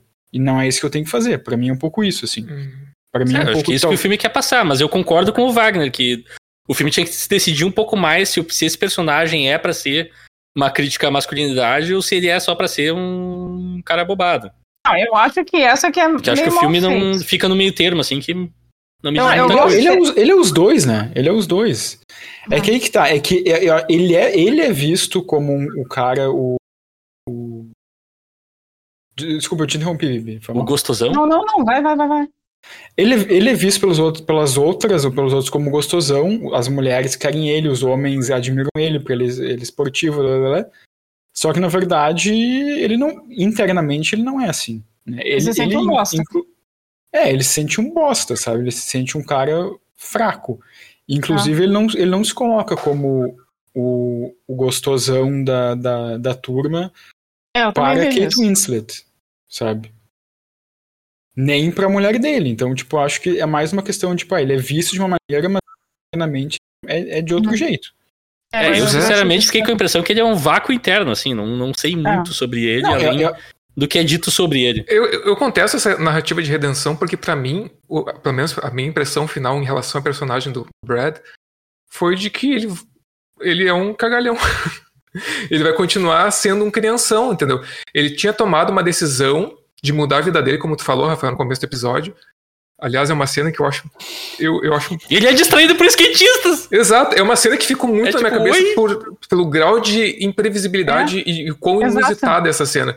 Tipo, eu vou pegar e vou mudar toda a minha vida, mas tem os caras andando de skate, eu acho que eu vou andar de skate. É, cara, é muito. isso, é Ah, mas, isso, mas isso é uma coisa que tá colocada desde o começo do filme. Ele, ele sempre, Sim. ao invés de ir pra biblioteca. Tá, mas eu não estudar, posso, não preciso ficava gostar olhando- porque foi colocado desde o começo do filme. né? Não, mas eu bem, mas- gosto. Mas, isso tá colocado, não é tipo. Pra mim é nada- coerente. Eu, eu gosto. É. O filme mostra que ele tem uma incapacidade incrível de amadurecer e tomar decisões importantes na vida dele, entendeu? E ele Os não conseguiu. é. Ele não conseguiu. Ele não conseguiu mudar a vida dele. Pra mim, eu- acho que essa cena diz isso, entendeu? É, só que sofre zero consequência com isso. A mulher dele continua lá, a vida dele continua lá, tudo continua lá. assim. Não sabemos isso. Não sabemos como vai ser. Continua. Deixa isso aberto.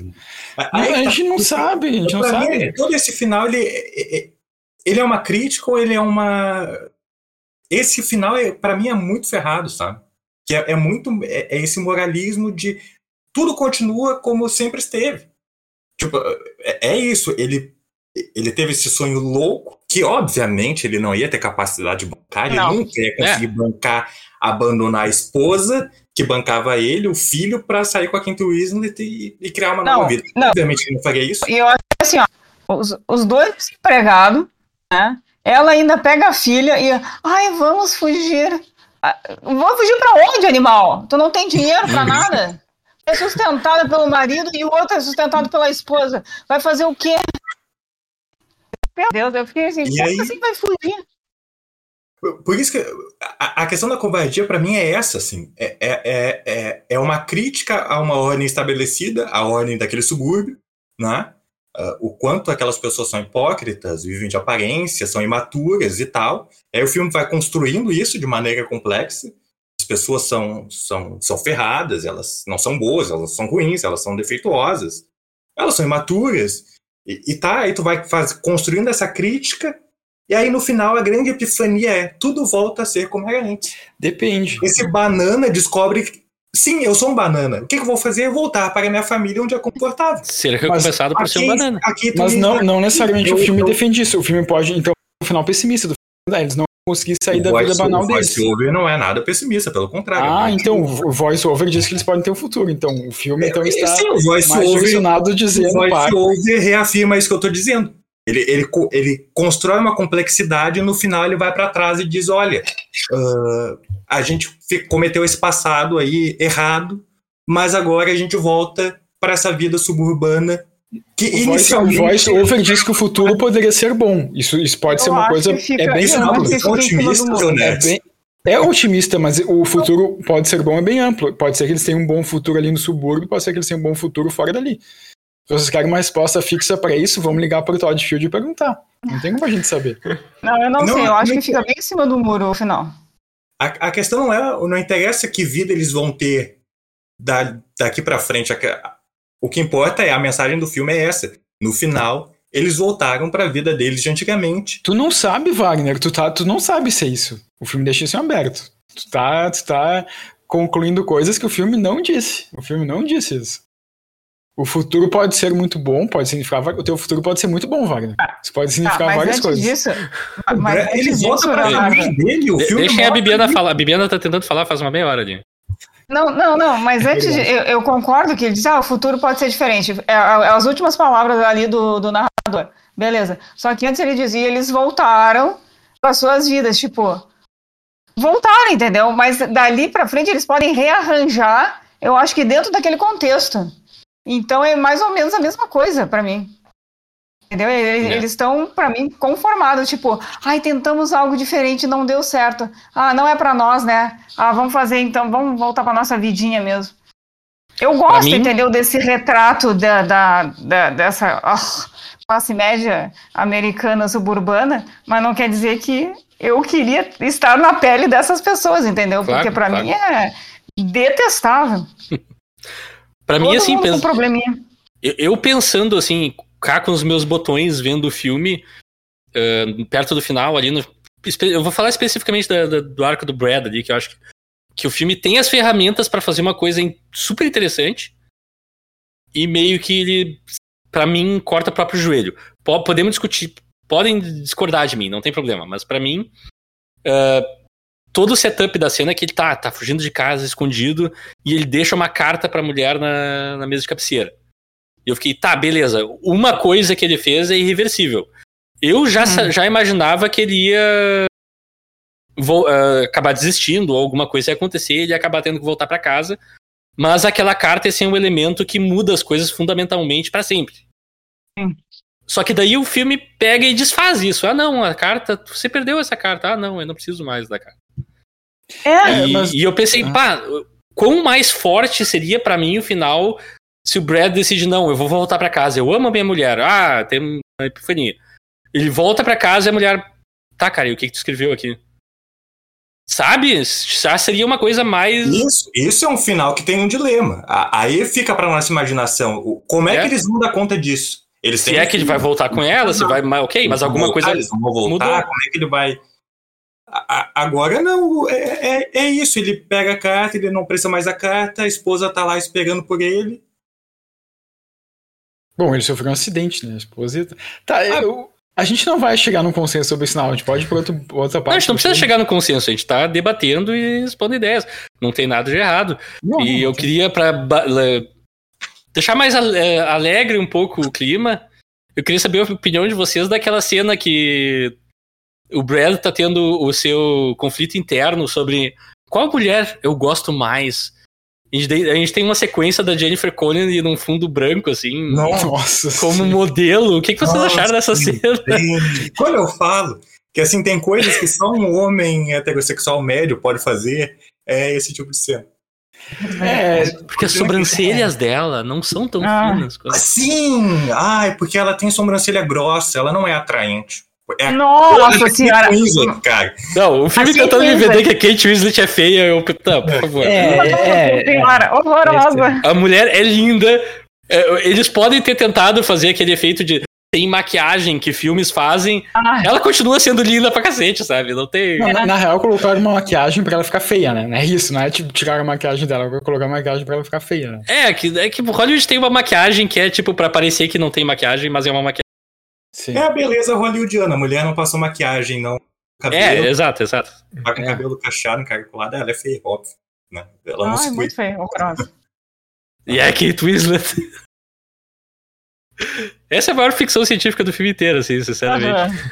Não, e ela vira uma louca, né? Tipo, é- ela começa com, ai, vejam só como a minha protagonista, ela é uma antropóloga que analisa as relações sociais. Aí ela se apaixona pelo cara, ela vira uma louca perseguir o cara. E ela É, aquela- chora. é. E ela vai lá torcer por ele, jogar... Ah, gente, por Ah, favor. mas sabe que A ela cena- aparecia pra torcer pra ele, eu achei muito interessante. E é de novo outra, outro gancho que eu pensei que levava pra um filme mais interessante que o filme não pega, assim. Que é justamente o Brad pegar e. Tá, aqui, tu tá cruzando uma, uma fronteira, sabe? Eu também achei que essa...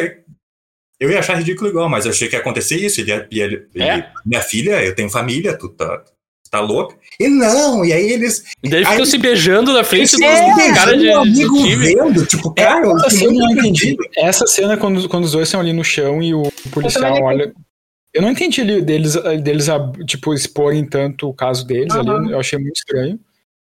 E, e a cena que a Kate Winslet é é uma cena quase cômica, né? Que ela tá no carro dela olhando o Brad sair Uhum. de, de final de semana. Ah. com Sim. Ela tá de boné, assim, dele olha, ela se abaixa. Ali eu achei muito pastelão. É Aquela- muito Aquela- Kate pastelão. Aquela é ela é Não precisava. Eu- É. Ela é uma das minhas atrizes preferidas em Hollywood, mas essa cena eu fiquei, nossa, cara, é muito tape para framboesa, assim, tipo. Ah. Tá, tá É, aquela ali é.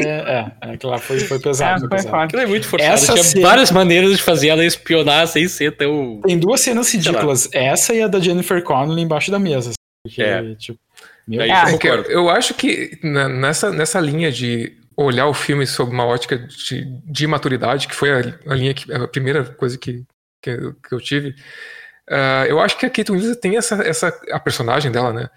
Tem Sim, uma sim. coisa de rebeldia adolescente, sabe? E eu acho que tem algumas atitudes que são nesse caminho, que são por, por Sim, essa- o namoro deles via, é entendeu? totalmente adolescente, né? Uhum. Sim. O jeito que é construído e coisa e tal. Isso eu acho interessante também. É. Desculpa, eu não queria te interromper. Pode.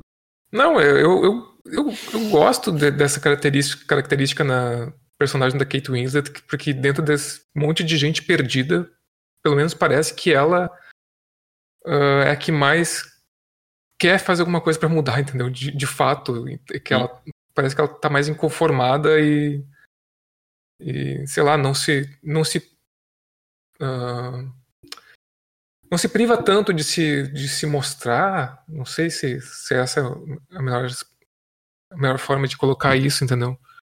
Ahn, talvez isso, não, não sei. É, porque é aquela coisa de manter as aparências, entendeu? Talvez ela seja uma das personagens é menos, menos menos preocupadas isso, né? com isso. É, É. é. isso. Acho que é isso. Mas que eu Também, também tem essa impressão. É. E é uma coisa que eu gosto, e aí eu também acho que. Ah, tem aquela. a- as- A cena é meio ridícula também, desculpa. Que o marido dela tem o vício em pornografia. Que ok, ah. é um problema real até, não, questiono a, o conflito em si. O jeito que é executado tem mesmo meus problemas, mas enfim, não, não vem ao caso. É, é. Uh, daí ela pega ele e beleza, naquela cena, na cena seguinte ele tá dormindo na sala, eu, ah, ok, alguma coisa tá mudando aqui, mas daí durante o filme meio que a relação parece. A gente não vê mais, né? O cara some do filme Uhum. E só Uhum. aparece no jantar porque precisa de um cara pra estar no jantar com ela pra ela dizer que é casada. Sim. Uh, mas eu. Eu fiquei um pouco assim com essa impressão, ah, a personagem parece que não, ia rodar a baiana, expulsar o cara. Ah, eu sou uma mãe solteira agora, dane-se o que as outras donas de casa pensam de mim. E o filme nunca vai pra esse lado também. Eu não sei, eu, tenho, Ah. eu fiquei com várias frustrações assim no- ao longo do filme. Isso eu acho que torna a personagem mais interessante, assim, o fato dela, tá, eu não vou terminar o meu casamento. E aí, de novo, muito suponho também, né, que o filme não dá elementos pra isso por causa da filha, né? Não é assim também terminar um casamento tendo uma criança pequena. Claro, claro, claro. Ah, mas ela também não abdica do desejo dela, tipo, ah, o cara tá não me valoriza, eu vou atrás de outro e vou atrás desse romance aí meio adolescente. Ah, eu só acho que essa nuance se perde quando ela fica perdida, perdidamente apaixonada e, e aí começa a seguir o cara. E aí tem aquela cena patética também que ela tá lá, depois que ela transou com o cara, ela volta, depois da viagem, né? É, que eles viajam juntos, aí ela volta pra casa e ela tá lá no banheiro, se admirando e tal, enfim, né?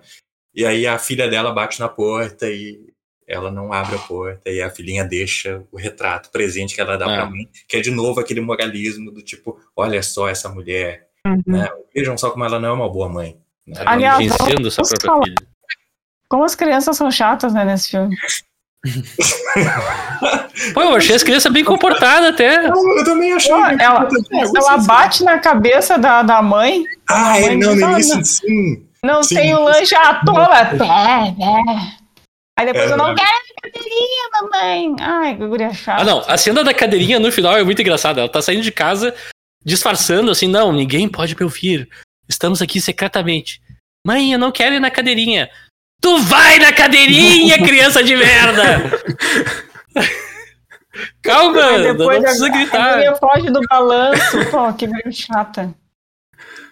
Ah, são Ah, crianças. A, a fuga final ali eu achei muito emocionalmente manipuladora, assim, É, é de novo. Uhum. Essas coisas, sinceramente. A, a toda se, é, é, sequência final pra é mim é toda terrível, uma manipulação pra, ban- pra mostrar aquela personagem como uma mãe ruim, sabe? Tipo, Ah. cara, que coisa escrota, velho. Tipo, aquilo ali é tão irreal. Sim, é claro que ela vai sair no ah, num bairro onde tem um tarado à solta Que tá na frente dela. que tá na frente dela. É óbvio. Aí, aí é de novo aquele, é aquele moralismo, tipo, olha só como essa mulher, hein? Ela não é Por uma que, que ela não ficou dentro do carro com a criança, né? Esperando o cara. Por que, que eles Pra combinaram de se encontrar naquela praça? Por quê? Por quê? Eu já É a tô mudando meu pensamento é a sobre esse filme. É a praça deles, onde eles conheceram. Ela então tem o vamos- carro, ela podia pegar ali na esquina de casa e ir embora. verdade. Não, mas, mas É a eles estavam bom, mas daí Vamos, podem. vamos, vamos pra nossa praça às 11 da noite com um tarado à solto com a minha filhinha. Claro, super normal. É verdade. Claro. Eu já Ah, tô mudando o eles- pensamento sobre esse filme. Não, daí vocês podem pegar qualquer filme e, e criticar várias cenas, então, por das das escolhas. Mas... Bom, é o que a gente faz nesse podcast, É que a geralmente. gente faz Sim, isso. Tudo bem. tá, e o personagem do Jack O'Haley, a gente vai comentar sobre ele. Porra, Gus. Eu achei caricato. eh, como é que eu vou dizer? Eh, Pra mim, o filme. O filme, ou o livro, não sei se o personagem vem do livro ou não. Se tá escrito parece, assim que, no livro. parece que é mais pesado no livro eh, o personagem. É que pra mim parece que, assim, se botar. Primeiro que se botaram no beco sem saída, né? Que va- vamos botar um personagem pedófilo nesse filme e tentar humanizar ele. Beleza, tu tem duas opções, basicamente. Eles escolheram uma e acho que nenhuma das duas seria uma boa opção. Porque uma opção seria, ah, esse personagem é puramente uma vítima.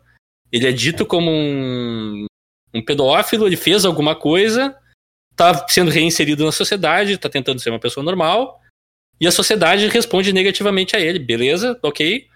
Só que daí tu corre o risco de, ok, nós estamos defendendo um pedófilo agora no filme que é. tá, ninguém quer. Ao mesmo tempo, eles, tá, mas esse cara talvez tenha um desequilíbrio emocional, que sim, é fato, verdade, sabemos disso. Só que daí ele vira o, tipo, o cartoon do, do desequilíbrio emocional, né? Ele tá com a mulher, ela, ah, por não sei o quê, porque quando eu tomo remédio, ele, me fale mais do seu desequilíbrio emocional.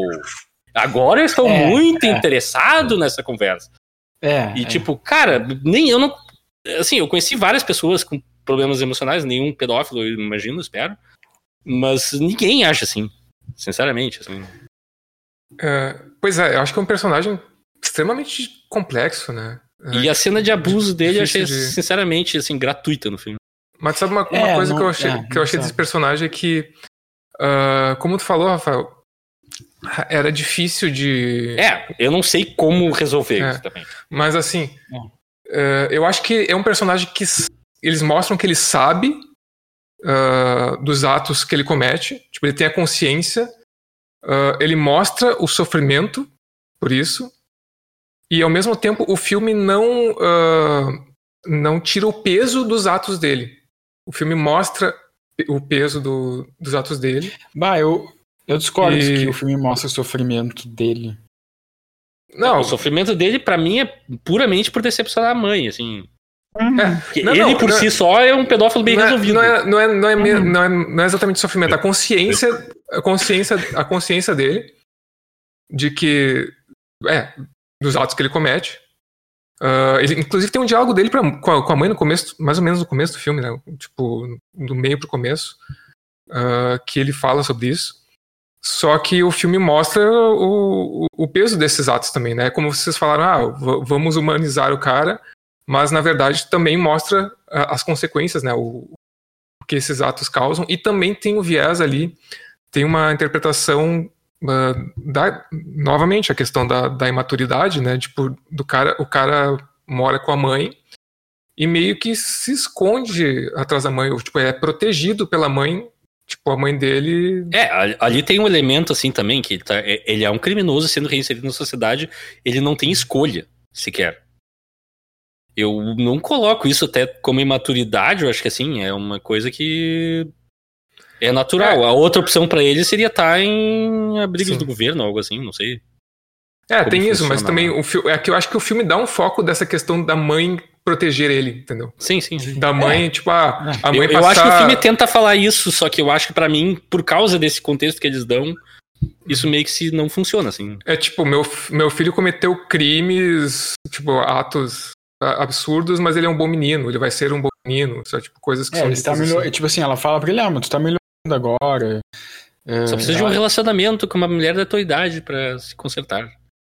É, daí ele fala, Que ah, mas eu, fala. eu tenho um distúrbio. Ela diz, ah, mas tu tá melhorando, não sei o quê. Tipo, sim, ela, ela, ela também vive nessa negação, né? Sim, Uhum. sim. Não é nem negação, Sim. ela tá tipo. É, até aí eu acho o personagem da mãe. eh, Quer dizer, eu- o personagem da mãe eu acho racional, assim. Eu discuto é o, retra- o jeito que eles retratam ele, porque. E de novo, eu acho que é uma sinuca eh, de bico, assim, não tem muito o que fazer É, é, é. e não sair pra um lado estranho. Eu acho que tem que fazer. Ge- Gente, é, é, é, é responsabilidade. Ponto. Se tu. É assim, é, é, é, é, é essa coisa covardia, cara. Se tu acha que tu não dá conta, é estre... hoje falar sobre pedofilia no filme não é um assunto nada fácil. Sim, Só sim. que assim, se tu vai fazer, banca, sabe? Tipo, e aí começa com essa coisa complexa. Eu, eu gosto da relação dele com a mãe, que é essa mãe que eu, que eu acho que sim, ela tá em negação, ela tá. Ela tá sendo Claro. mãe, ela quer proteger o filho, ela quer o melhor pro filho. Mas é, mas é natural, é um personagem identificável. É compreensível. É um personagem compreensível. Eu acho que nesse início mostra ali ele tentando. Ele sabe que ele é um. Que ele é pedófilo, ele sabe que ele cometeu um crime, ele tá tentando lidar com aquilo, mostra ali um conflito interno. Só, a, a cena da piscina eu já acho meio bizarra, assim, É. porque, tipo, Eu- cara, Aham. É, sabe? Acho meio sensacionalista aquela cena da piscina, assim, É. meio bizarra. A cena do restaurante eu, eu achei, assim, de um mau gosto profundo. Acho que, isso é que o na verdade falou. eu, eu não acho que o filme coloca que ele, que ele tenta. Que ele tá sofrendo. Que ele tá sentindo culpa pelo que ele fez, entendeu? Sim. É, mas mas que não. coloca, Leonardo, mas colo- coloca. Inicialmente tem- ele coloca. Aí, coloca, cara, porque ele diz- inicialmente Ele diz pra mãe, ele diz pra mãe, a mãe disse, a mãe disse, ah, tu tem que fazer não sei o que, tu é uma boa pessoa. Daí Ele disse, não, mãe, eu não sou uma boa pessoa. Ele, ele É, fala ele- dos transtornos. É, mas aí que tá. Entendi. Ele sabe que ele não é uma boa pessoa. não necessariamente significa que ele sente culpa pelo que ele fez, entendeu? Exatamente. O próprio, o próprio, a própria cena da piscina, que, que a própria cena da piscina pra mim é isso, entendeu? Ele tá tipo, tipo, tá, ele tá meio que se fudendo, assim, sabe? Tipo, ah, eu vou, eu vou botar aqui uh, um snorkel e pé de pato e vou olhar o corpo das crianças embaixo d'água. Uhum. Aquilo, lá é, aquilo lá é um ataque, entende? Então, pra mim, Uhum. ele, tipo, pra mim, ele, Ali- tipo, tá pouco se fudendo, assim, tipo, por mais que Essa o- cena eu achei muito cartunesca, assim, a- a- além do crível pra mim, sinceramente. É, É, eu não, eu não sei se eu, eu- a cena mim, em nessa si... relação, nessa relação com a mãe, acho que mostra ali que ele tá tentando, que ele tem ciência da gravidade da situação, que ele é doente, que ele tá tentando se reinserir. Mas aí tem esses momentos assim de transformar o personagem numa caricatura. Aí tu, tu É. coloca ele numa piscina exato, com um monte exato. de criança. Tu coloca ele lá tendo se masturbando na frente de uma mulher que também tem problemas psicológicos. E aí tu termina com ele se capando e aí tu transforma esse personagem que, tu- que o próprio filme transformou num monstro num Marte. Aí eu fico assim, gente, porra, tu não tá se ajudando também, né? É, aí não é uma é, questão de, ah, ele se colocou numa sinuca de bico. Não, é o diretor que não. que, que- né? É, mas é que eu Não, acho, não, eu- eu- quando eu falo se sinuca não de bico, é que eu acho que o próprio setup do personagem é difícil de lidar É, e concordo. conduzir, assim, de a e, esse, e esse final tem um agravante do que a gente falou aqui, tu tá falando, da mãe, né? Que ele é um personagem que, eh, inevitavelmente ou não, como tu falou, Rafael, ele é protegido pela mãe, tipo, né, de uma forma muito ah, acentuada ali no filme, muito enfatizada no filme. Uhum. E tem o, o elemento trágico da perda da mãe, né? Sim. Que aí mexe mais ainda com, com a cabeça do cara. E o bilhete que a É, mãe tá- deixa. A mãe deixa um bilhete pra ele dizendo só seja um bom, seja um bom rapaz, Uhum. alguma coisa assim, seja um bom menino. É. né? Que aí meio que é um algo que faz. É o gatilho pra ele, né? gatilho, Tem todo Ah. um breakdown por causa disso. Inclusive tem dois bilhetes nesse filme, né? Esse e o que, é, o, que o Patrick Wilson escreve pra... Que a gente nunca vai saber o que dizia. É verdade Tô aqui- esse tô- bilhete? Tô aqui fazendo festa com outra mulher, ó, te, te ralou. Te Nhé, ralo. nhé, nhé, nhé. Mas eu quero ver o, o Ty Simpkins porque ele vai ser meu parceiro. Meu parceiro contra fantasmas. É o filho do Patrick Wilson? O pé- filho do Patrick Que não Wilson. tirava aquele chapéu também, né? Que não tirava o chapéu. Ele, É. ah, Até a mãe chega em casa. essa é outra coisa de afetamento de roteiro que me irrita. Ah, gostei, gostei. Gostei. Sim, é afetamento de roteirista, tu é roteirista, tu só podia gostar. Ele tira Isso o eu, chapéu eu vendo o filme eu pensei, bah, o Leonardo vai achar isso uma, uma, uma coisa genial. Ele gostou do voice-over, né? É o momento mais homem do Eu gostei- tempo, assim, Eu impossível. gostei do voice-over. Eu falei que o voice-over... Ei, Leonardo, É. o Chapeuzinho do Guri é o momento mais homem do tempo que tem nesse filme, assim. Como assim? Uma coisa que acontece porque o roteirista decidiu que acontece pra simbolizar alguma coisa. O Homem do Tempo... Não, É só isso de cabo a Sol de, Cada Manhã é um baita filme. A gente tem que falar Sol de Cada filme. Nós temos que falar sobre esse filme, não pelos motivos Sim. que tu acha, mas enfim. Por isso motivos que eu Ah, esse a gente até eternamente discorda, não tem problema. Mas, bah, eu achei. ah, ah, É, é que é uma coisa que me incomoda, assim, ah, crianças não agem dessa maneira. Eu nunca vi, pelo menos, uma criança agir dessa maneira. Eu vou usar o chapéu de bobo da corte quando eu tô com meu pai. Porque ele é um bobo. Mas quando eu tiver com a minha mãe, aí eu sou um garoto sério. Não. Ah, aí, aí, aí, aí Freud explica. Ah, mas eu acho que sim, eu acho que. Ah, Tem crianças que é. tem essas coisas assim. Eu, eu acho, eu acho. Eu acho que não é nem um Assim, pouco... eu nunca. Bom, pode ser, pode ser. Posso estar, erra- posso estar 100% errado. Continuo não gostando, desculpa. Ah, Ele tem, tipo, é muito coisa de criança. o- ah, gostei desse chapéu, vou usar pra sempre, tá ligado? Tipo, Tá, vou usar- sim, É. sim, sim. Ah, eu- Mas eu é que ele não usa pra sempre. É Ah, é o circunstancial? Não, mas é, é que o menino tem uma. Ele pode ter só três anos, mas ele já tem uma, uma personalidade, né? Então tem isso. Tipo, eu não, eu não acho que seja um problema no filme. Sinceramente, eu acho Ah, não, esse é, isso Não, não é um problema, é um toque de roteiro que eu não gosto. É diferente. Eu gosto, eu acho legal.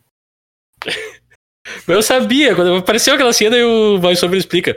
Não, porque ele usava o chapéu, mas ele só usa na presença do pai. Eu, Ah, tá, é. o Leonardo achou isso genial.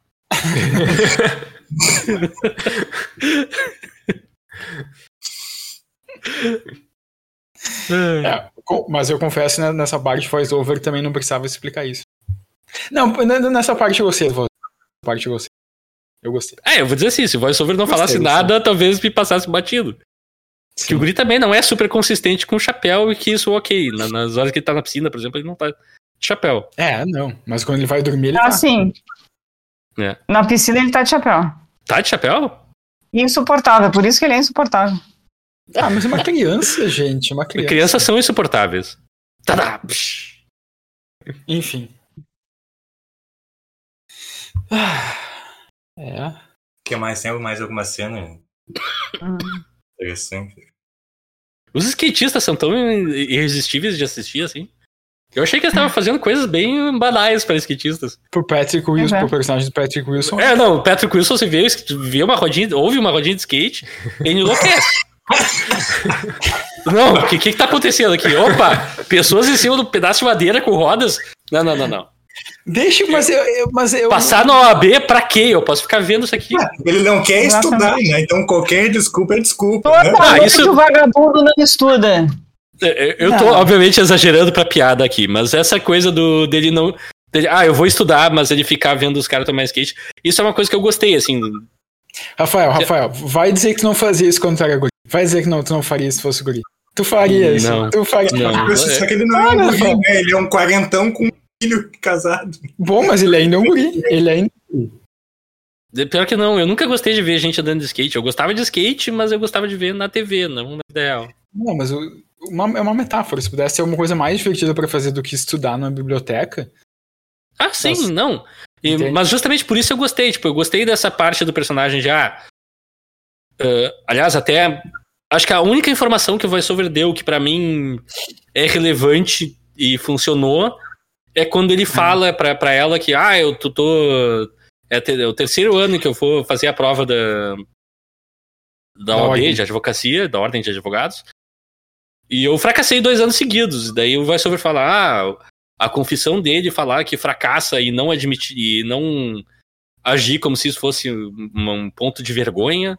Eu, Uhum. ah, tá, isso é um toque interessante. É, é, Ali, sim. eu não, não vou defender o VoiceOver, porque eu acho que ele não funciona 99% das vezes.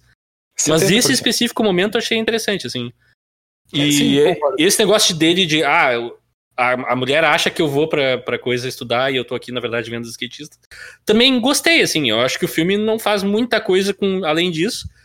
Mas beleza, não, também não precisava, talvez. Acho que ali funciona, assim, pra mim. Eu tô falando de um jeito muito estranho pra dizer que eu não tenho Mas eu gosto dessa parte.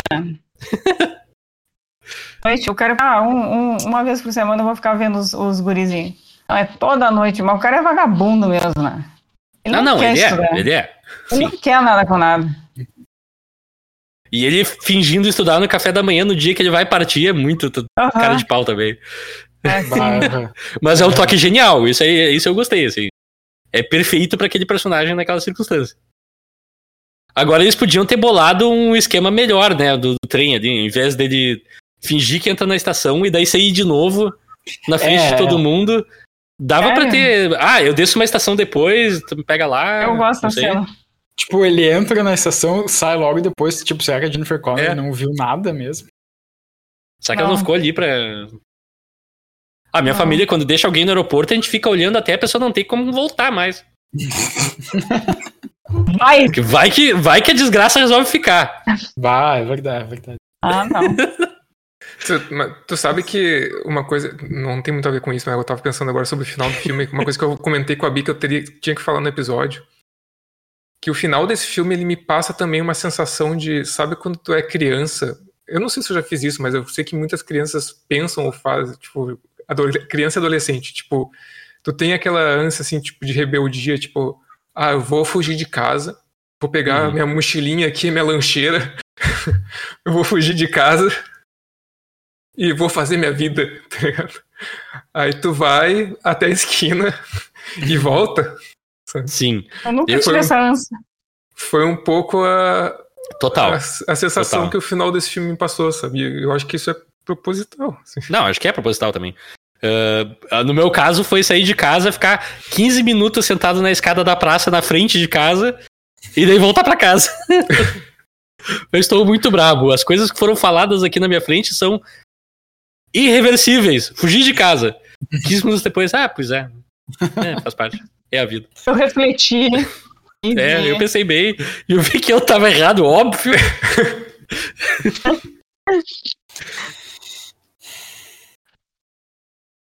Pois é. Pois é, não é? É verdade. A cena da piscina também, se é uma homenagem a Tubarão, eu achei muito. Nossa. Ali é tipo assim, um Nossa, mau gosto nossa, de, de- de- Mas é! A cena, ela olha pra, pra piscina e fala: Ah, é um cara lá. E daí todo mundo reconhece e começa a sair da piscina. É, cara, é batida por batida a cena do Roy Scheider vendo o tubarão na praia. E daí as pessoas começam a gritar: É um tubarão, é um tubarão. E tá todo mundo saindo da praia. É igual. A única diferença é que não tem o plano que é traveling in com zoom out da cara da, Que- da Kate É. Winslet.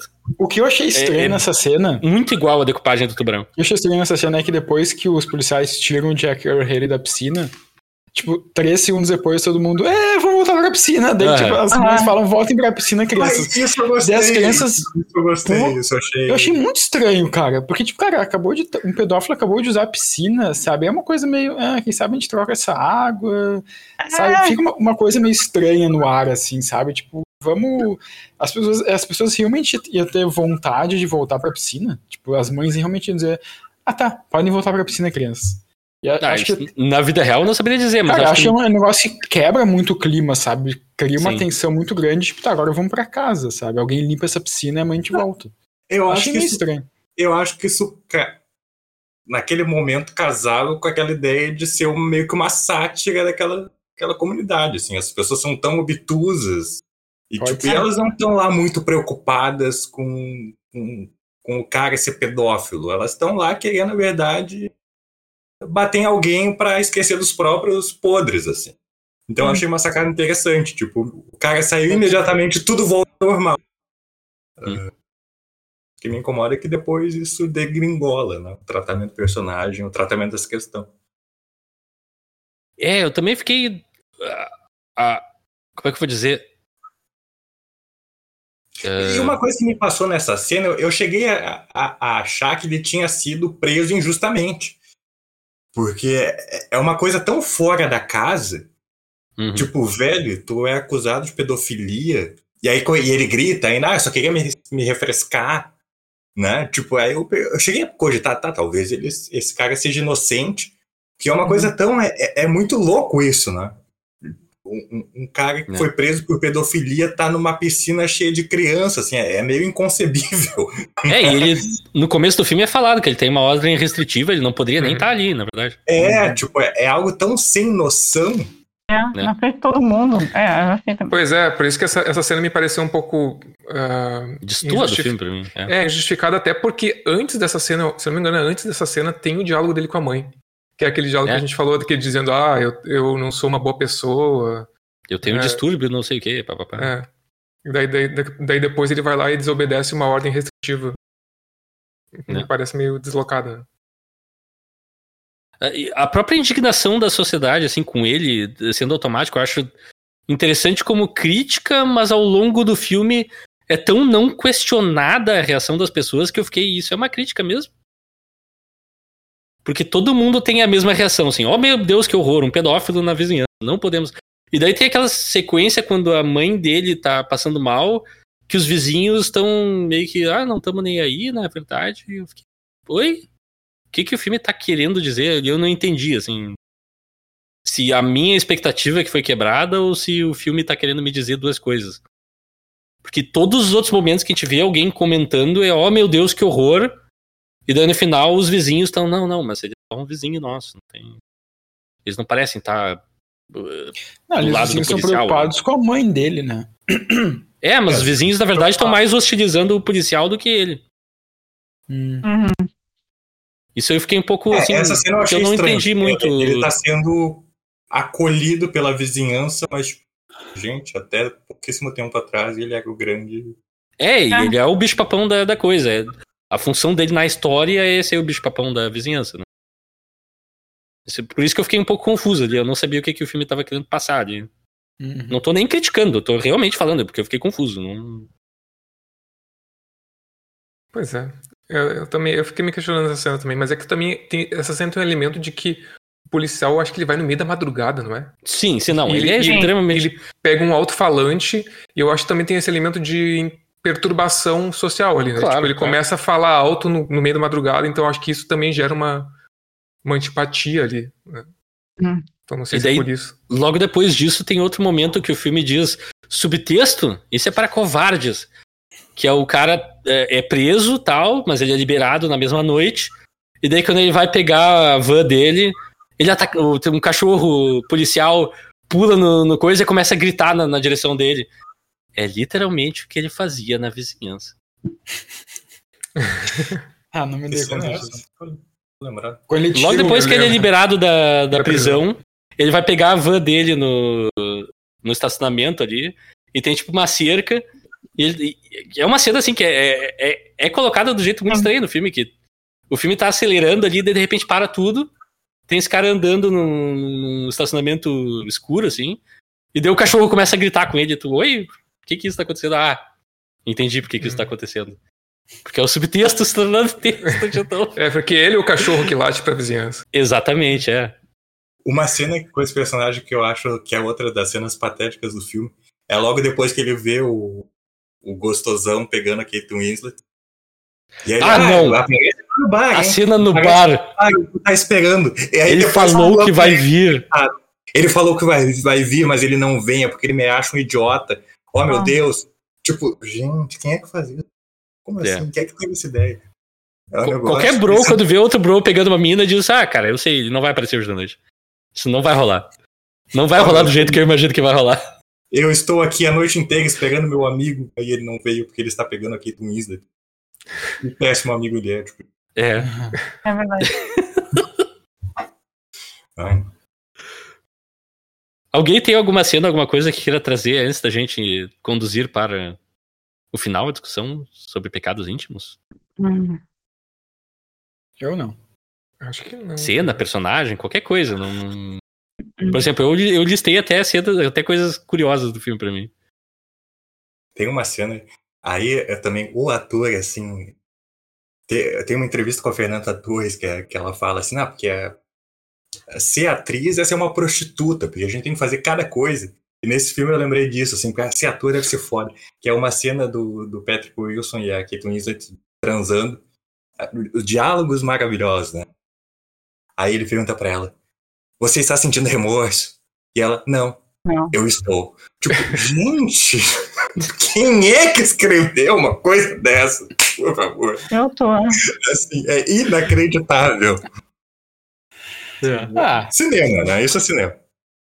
isso é cinema. Muito bom, muito bom. Tem outra cena também que eu, não- aí é só rapidinho, que é não sei se porque eu não entendi. Que ele tá parado olhando pela janela, eh, desnudo. Daí vem ela por trás dele, toda sedutora, e diz: Não, a gente não acabou, vamos voltar pra cama. Daí tá, beleza, vamos voltar, vamos voltar. Eles voltam pra cama e se abraçam. Eu fiquei, tá, ok. Vocês Ah, não iam voltar? Não iam fazer mais? Eu pensando assim, tipo, Dessas cenas. Aí eu- não é uma crítica ao filme, é só engraçado pra mim. Dessas cenas que eu achei men- menos crível é uma que eles estão transando e a Kate Winslet pergunta pra ele: A tua mulher é muito bonita. assim, Que eu achei tipo, cara, não, Porque- eu não, essa eu não compro. Ah, mas ele teve a reação certa ali. Por que tá perguntando isso agora? O quão bonita é a tua mulher? Ah, E tipo, nossa, não, não, isso não, isso, tipo, né, não. pelo amor de Deus. beleza, não é tudo. Não, e depois tem uma outra cena que eles estão Ah, conversando. não! Sim, quando ele fala beleza não é tudo pra ela. Nossa, Essencialmente. cara. Tipo, na cara dela, assim, não, mas, Sara, É beleza verdade. não é tudo. Nossa, Cara. tu é feio, homem. Bah, cara, não, pelo amor de Deus, entendeu? Ai, Deus grego. É.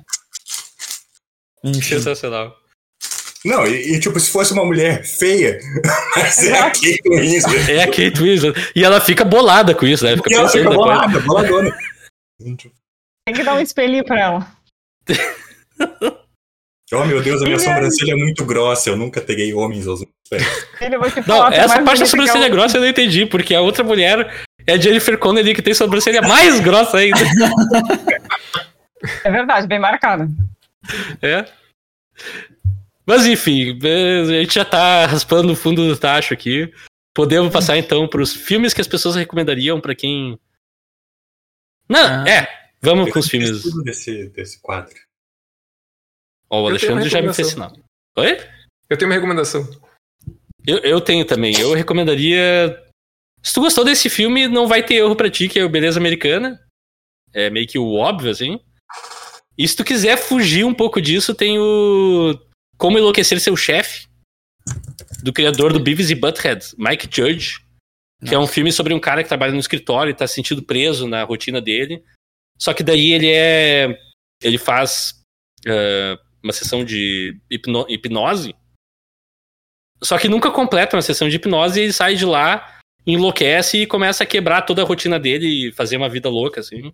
E é um filme bem, bem, bem divertido e interessante. Eu acho, para mim, assim, é mais comédia, tá? É uma comédia mesmo. Mas eu acho que ele aborda alguns dos assuntos desse filme de, ah, eu quero quebrar minha vida ou sair da rotina de uma maneira mais interessante e divertida. Então fica as duas recomendações, assim, se quer mais do mesmo, beleza americana, é, é bem mais do mesmo, e como enlouquecer seu chefe, se tu quer uma variação um pouco mais divertida e leve do, do assunto. De um dos assuntos.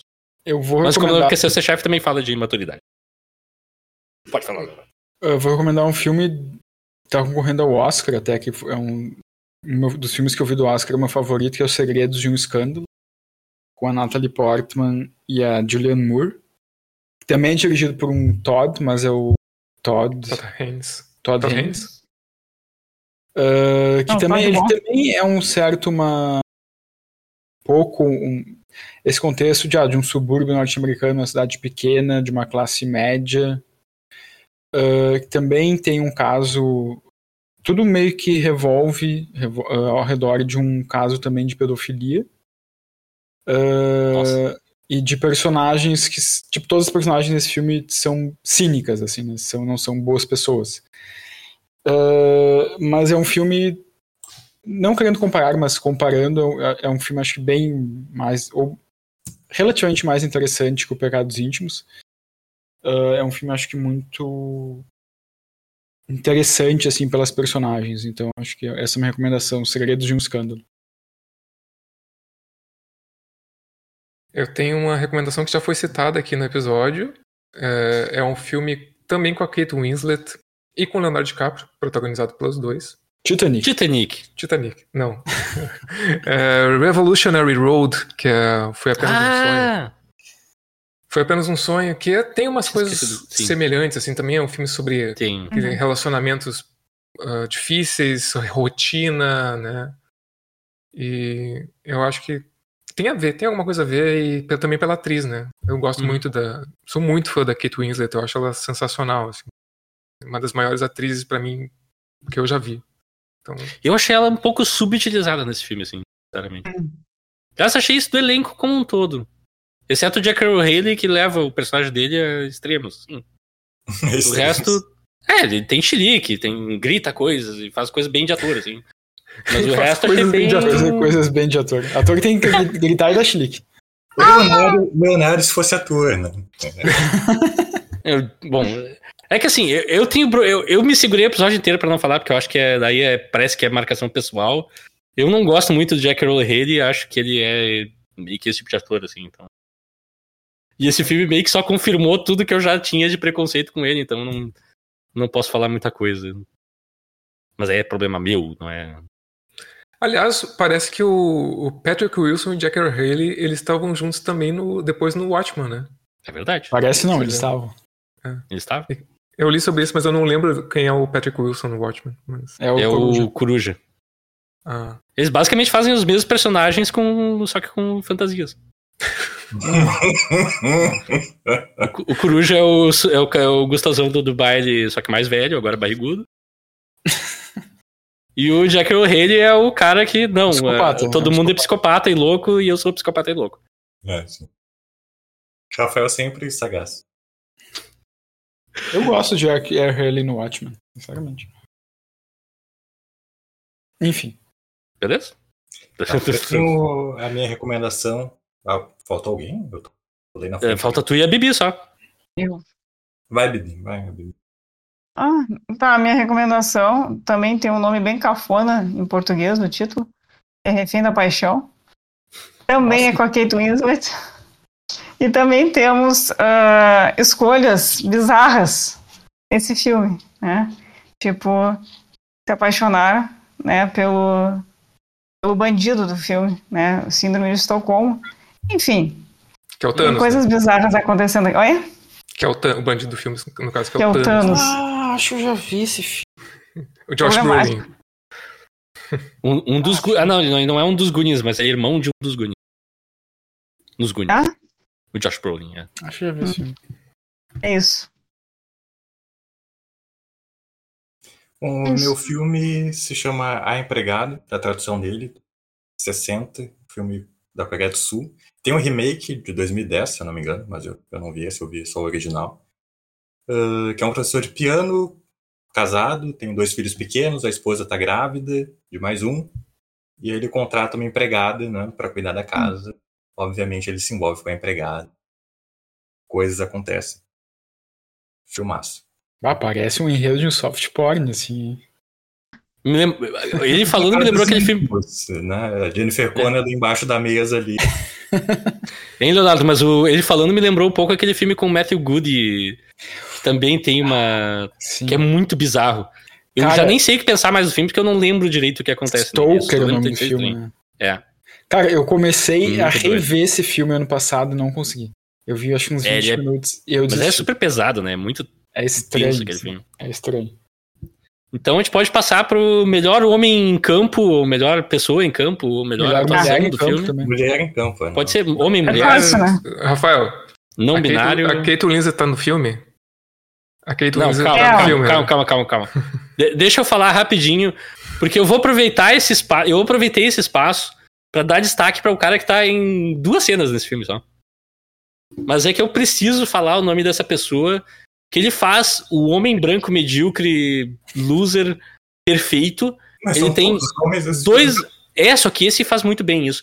Ele tem duas linhas de diálogo que ele, fa... ele dá um mansplaining brabo sobre o que, que é marketing, que é o ator Greg Edelman, que faz o Richard, o, o marido Ah. da, da Sarah, que Mas, ele tá Rafael, impagável nesse filme. Mas, Rafael, nem todo mundo sabe o que é marketing. É verdade, é verdade. Eu não sei o que é marketing. É verdade. Não, mas, cara, assim, eu achei ele impagável nesse filme. E eu queria dar um destaque, assim, porque eu achei uma atuação extremamente divertida num papel minúsculo, assim. Se tu piscar, tu perdeu. E eu não queria deixar de, pelo menos, citar, assim. Eu sabia que eu só ia ser o único, provavelmente. Porque eu achei, me impressionou muito, assim. Achei ele muito bom. Não quer dizer que eu não tenha gostado, eu gosto. Impressionou, né, Rafael? Eu, eu gosto Ah, muito é. do elenco desse filme, então, assim, exceto o Jack Earl Hayden, que eu tenho problemas, mas o Patrick, Patrick Wilson, Kate Blanchett e... Kate Winslet. desculpa, Winslet. Kate Winslet e a Jennifer Connelly dispensam comentários pra mim, eu votar em melhor... Vai ter outras oportunidades pra eu votar em melhor atuação neles, então eu queria destacar esse micro papel que pra mim tá muito bem nesse filme. Esse personagem, essa atuação, me lembra uma frase que, eu, que o William Dafoe fala no Pobres Criaturas, que é uma frase que não me saiu da cabeça. Assim. Tem uma cena que ele. Que ele, é, ele é professor, ele é, tipo, ele é, enfim, dá aula de anatomia e tal, essas coisas, e daí um aluno pergunta pra ele: Ah, você leu meu artigo? E daí o William Dafoe responde: Li. Me pareceu o esforço. eh, como é que é? Pá, agora eu esqueci. Ah, eu tava Ah, não, não, não, não, não. Isso não se Na faz. Vai, vai pesquisar agora. É, vai, vai olhar a citação Não, e o não, Alexandre... me, parece, me pareceu o esforço de uma mente convencional tentando tocar a mediocridade. Tipo, é, pra mim, assim, é, é uma definição perfeita desse personagem. É verdade. É verdade. Ah, e daí o faz William Dafoe, o William Dafoe fala isso e o aluno fala, muito obrigado. Sensacional.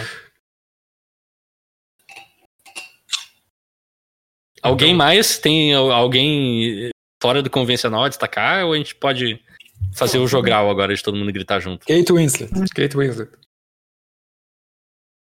Jeito nenhum. Kate Winslet. Bibiana é muito. Kate Winslet. Acho o Wagner não voltou na Kate Winslet. Não, sim, Não, Kate. Winslet. Não tem o que fazer. Eu sabia que ia acontecer algo assim. Não quer. Quer dizer que eu não gosto da Kate Winslet? Não. Quer dizer que eu não gostei dela nesse filme? É não, eu só. Ela é favor. maravilhosa, claro. Porém, E- feia. Porém feia, horri- horrível feia. Perfeito, é feia. E, mas ela não precisa se preocupar, porque beleza não é tudo. Não! Não é. Já diria Patrick Wilson. Então Ela é tá, nós chegamos aqui ao final do episódio, mas antes de partirmos, Leonardo Wittmann é o próximo não, elo. não, não, não, Calma, não, tem as não. E as notas aí. notas, as notas? Ah, é, as É. notas que a gente dá pro filme. Eu queria pular essa parte, porque eu acho desnecessário, eu acho uma Ah, exposição. Por quê? Uma exposição desnecessária. Acho que. Alexandre, vamos começar por ti. Foi- Pois é, ah, eu tava muito em dúvida que nota eu dava pra esse filme. Eu levei em consideração também, acho que, muito do, do episódio, do que vocês falaram. Ainda assim, eu não vou dar uma nota ruim pro filme, porque eu gostei do filme. Foi um filme que me ficou na minha cabeça, assim, pela ambientação dele, por essa questão da. que eu já falei muitas vezes no episódio, de, de- de lidar com, com a imaturidade, com, sei lá, com a necessidade que a gente tem de seguir em frente, mesmo sem às vezes estar preparado para as coisas, tá, tá pronto para os problemas que surgem e tal. Ah, e mesmo assim, né, ser adulto. É, eu vou dar uma nota 8 pro filme. Bibi! Vamos contigo. Pois é. Então, eu tinha pensado. Eu sempre penso numa nota, mas nunca bato o martelo, porque eu acho interessante ouvir a discussão de todos. E, e realmente caiu assim o meu. O, a... Não deixa os outros conceito. estragarem o teu conceito do filme. Não, Exato. não, não, porque tem, tem, tem, tem alguns defeitos, sim. E, sei lá, eu acho que eu vou dar uma nota 6,5. Caiu. Leozinho. Não, não quero ser, eu quero ser útil. Quer ser o último? É, não, não. Então eu vou falar agora. Eu, pra mim, somatório geral, eu levo em consideração que eu não achei um filme terrível, mas Ah. também eu tive dificuldade de me envolver, assim, pra mim ficou uma nota 5, assim, bem meio do campo. Bah. Eu sigo com o relator, nota 5. Leozinho, que queria ficar por último, deu nota 10. Nota O filme é 9. perfeito. 9? 9, nota 9. 9. É. Leonardo, ele, ele faz só pra. Ele é o do contra, né? É, não, Não, não, tá anotado aqui, ó. Pra- 8,5 barra 9, vou dar 9. Eu não vou deixar o Alexandre dar a nota mais alta. Eu vou dar nota 9. Tá anotado aqui desde o começo do episódio. Aqui, Ah, ó. insuportável. 8,5 barra 9. Insuportável. Desde Mas assim, tá então, semana que vem a gente vai ter o próximo elo dessa corrente atual, que por coincidência ou não é o esse que você falou agora, o Leozinho Wittmann, Leonardo Wittmann, meu grande amigo e, apesar de tudo, um grande amigo aí, né? Então, o Leonardo tem que seguir a tradição de dar pistas e não entregar o filme. Eu tenho na cabeça já que filme tu escolheu, mas eu não tenho certeza, então... Ah, é uma conexão de elenco. É o Watchmen. Não.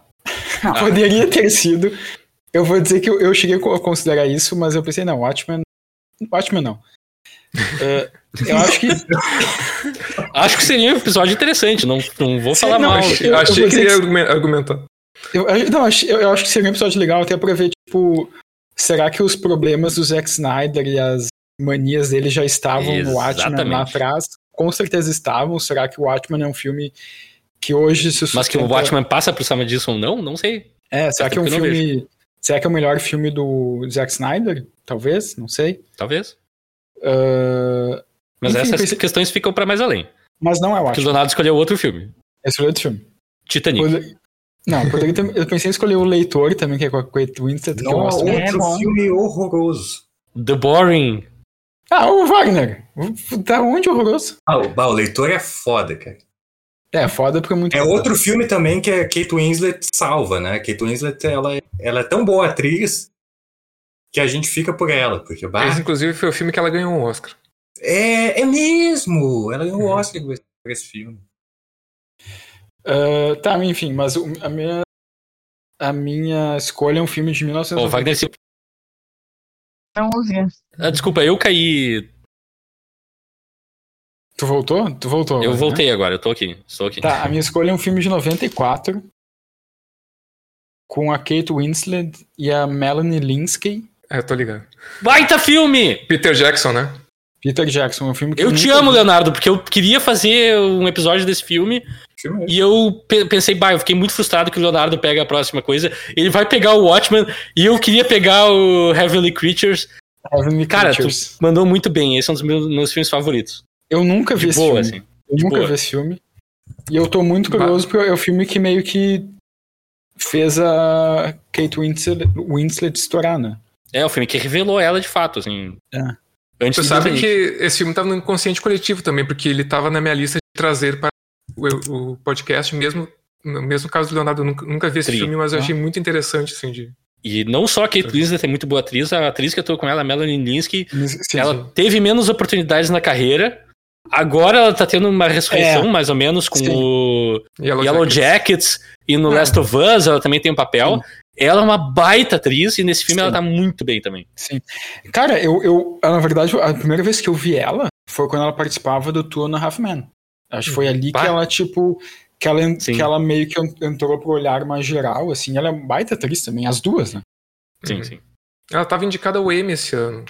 Ah, eu acho que tu matou Não, muito bem, pera aí, né? o, o nome do filme não é Peter Jackson. Não, Não, é, e- qual é o nome do filme em português, Leonardo? Não, o diretor é Peter Jackson. O, o nome do filme é Heavenly O filme é Peter Jackson. Eu fiquei, como assim Peter Jackson? Não, eu só Não, falei é do que- diretor. Heavenly Creatures, né? Heavenly Creatures. Mas qual é o nome em português? Em português tem o péssimo título de Amizade Sem Limites. Pelo menos é isso, pelo menos é isso que o Just Watch fala. Sério? É isso aí. Não, não, o Just Watch tá errado. O Just Watch tá errado, peraí. Não, é Alma Gêmeas. Isso. Ah, também é um título péssimo, né? Novela da Globo, assim. É melhor. Carne unha, Alma gêmea, bate Ah, coração. A metade da laranja. Dois amantes, dois irmãos. Amizade Sem Limites deve ser em Portugal. Que se atraem. Enfim, Tá, esse Heavenly filme. Heavenly Creatures 94, dirigido pelo Peter Jackson. É, já avisamos aqui, esse filme não está em streaming, então se quiser ver, vai ter que partir pro, pros mares. Aqui a gente tem. o seu- Eu tenho o DVD, então eu posso. É isso aí. Vai passar pra gente DVD. Claro, é, exato. Eu empresto DVD pra todo mundo, não tem problema. Ahn, você pode nos seguir nas mídias sociais, em Instagram, em YouTube, em arroba eu quero ver o filme. Você pode nos mandar e-mails para eu quero ver o filme, arroba gmail.com. Também pode nos encontrar onde podcasts são encontrados. Eu não faço mais ideia onde é isso em 2024. Então, no- no- nos apoiem, deem likes, façam comentários, ativem os sinos, façam tudo. Falem para amigos, conhecidos, parceiros e inimigos. E até a semana que vem a gente vai deixar uma mensagem de despedida para todos, que é. Que é. Vai deixa trabalhar, vagabundo. Olha aí. Wagner, se compadeça da classe média norte-americana. Nunca, nunca, nunca.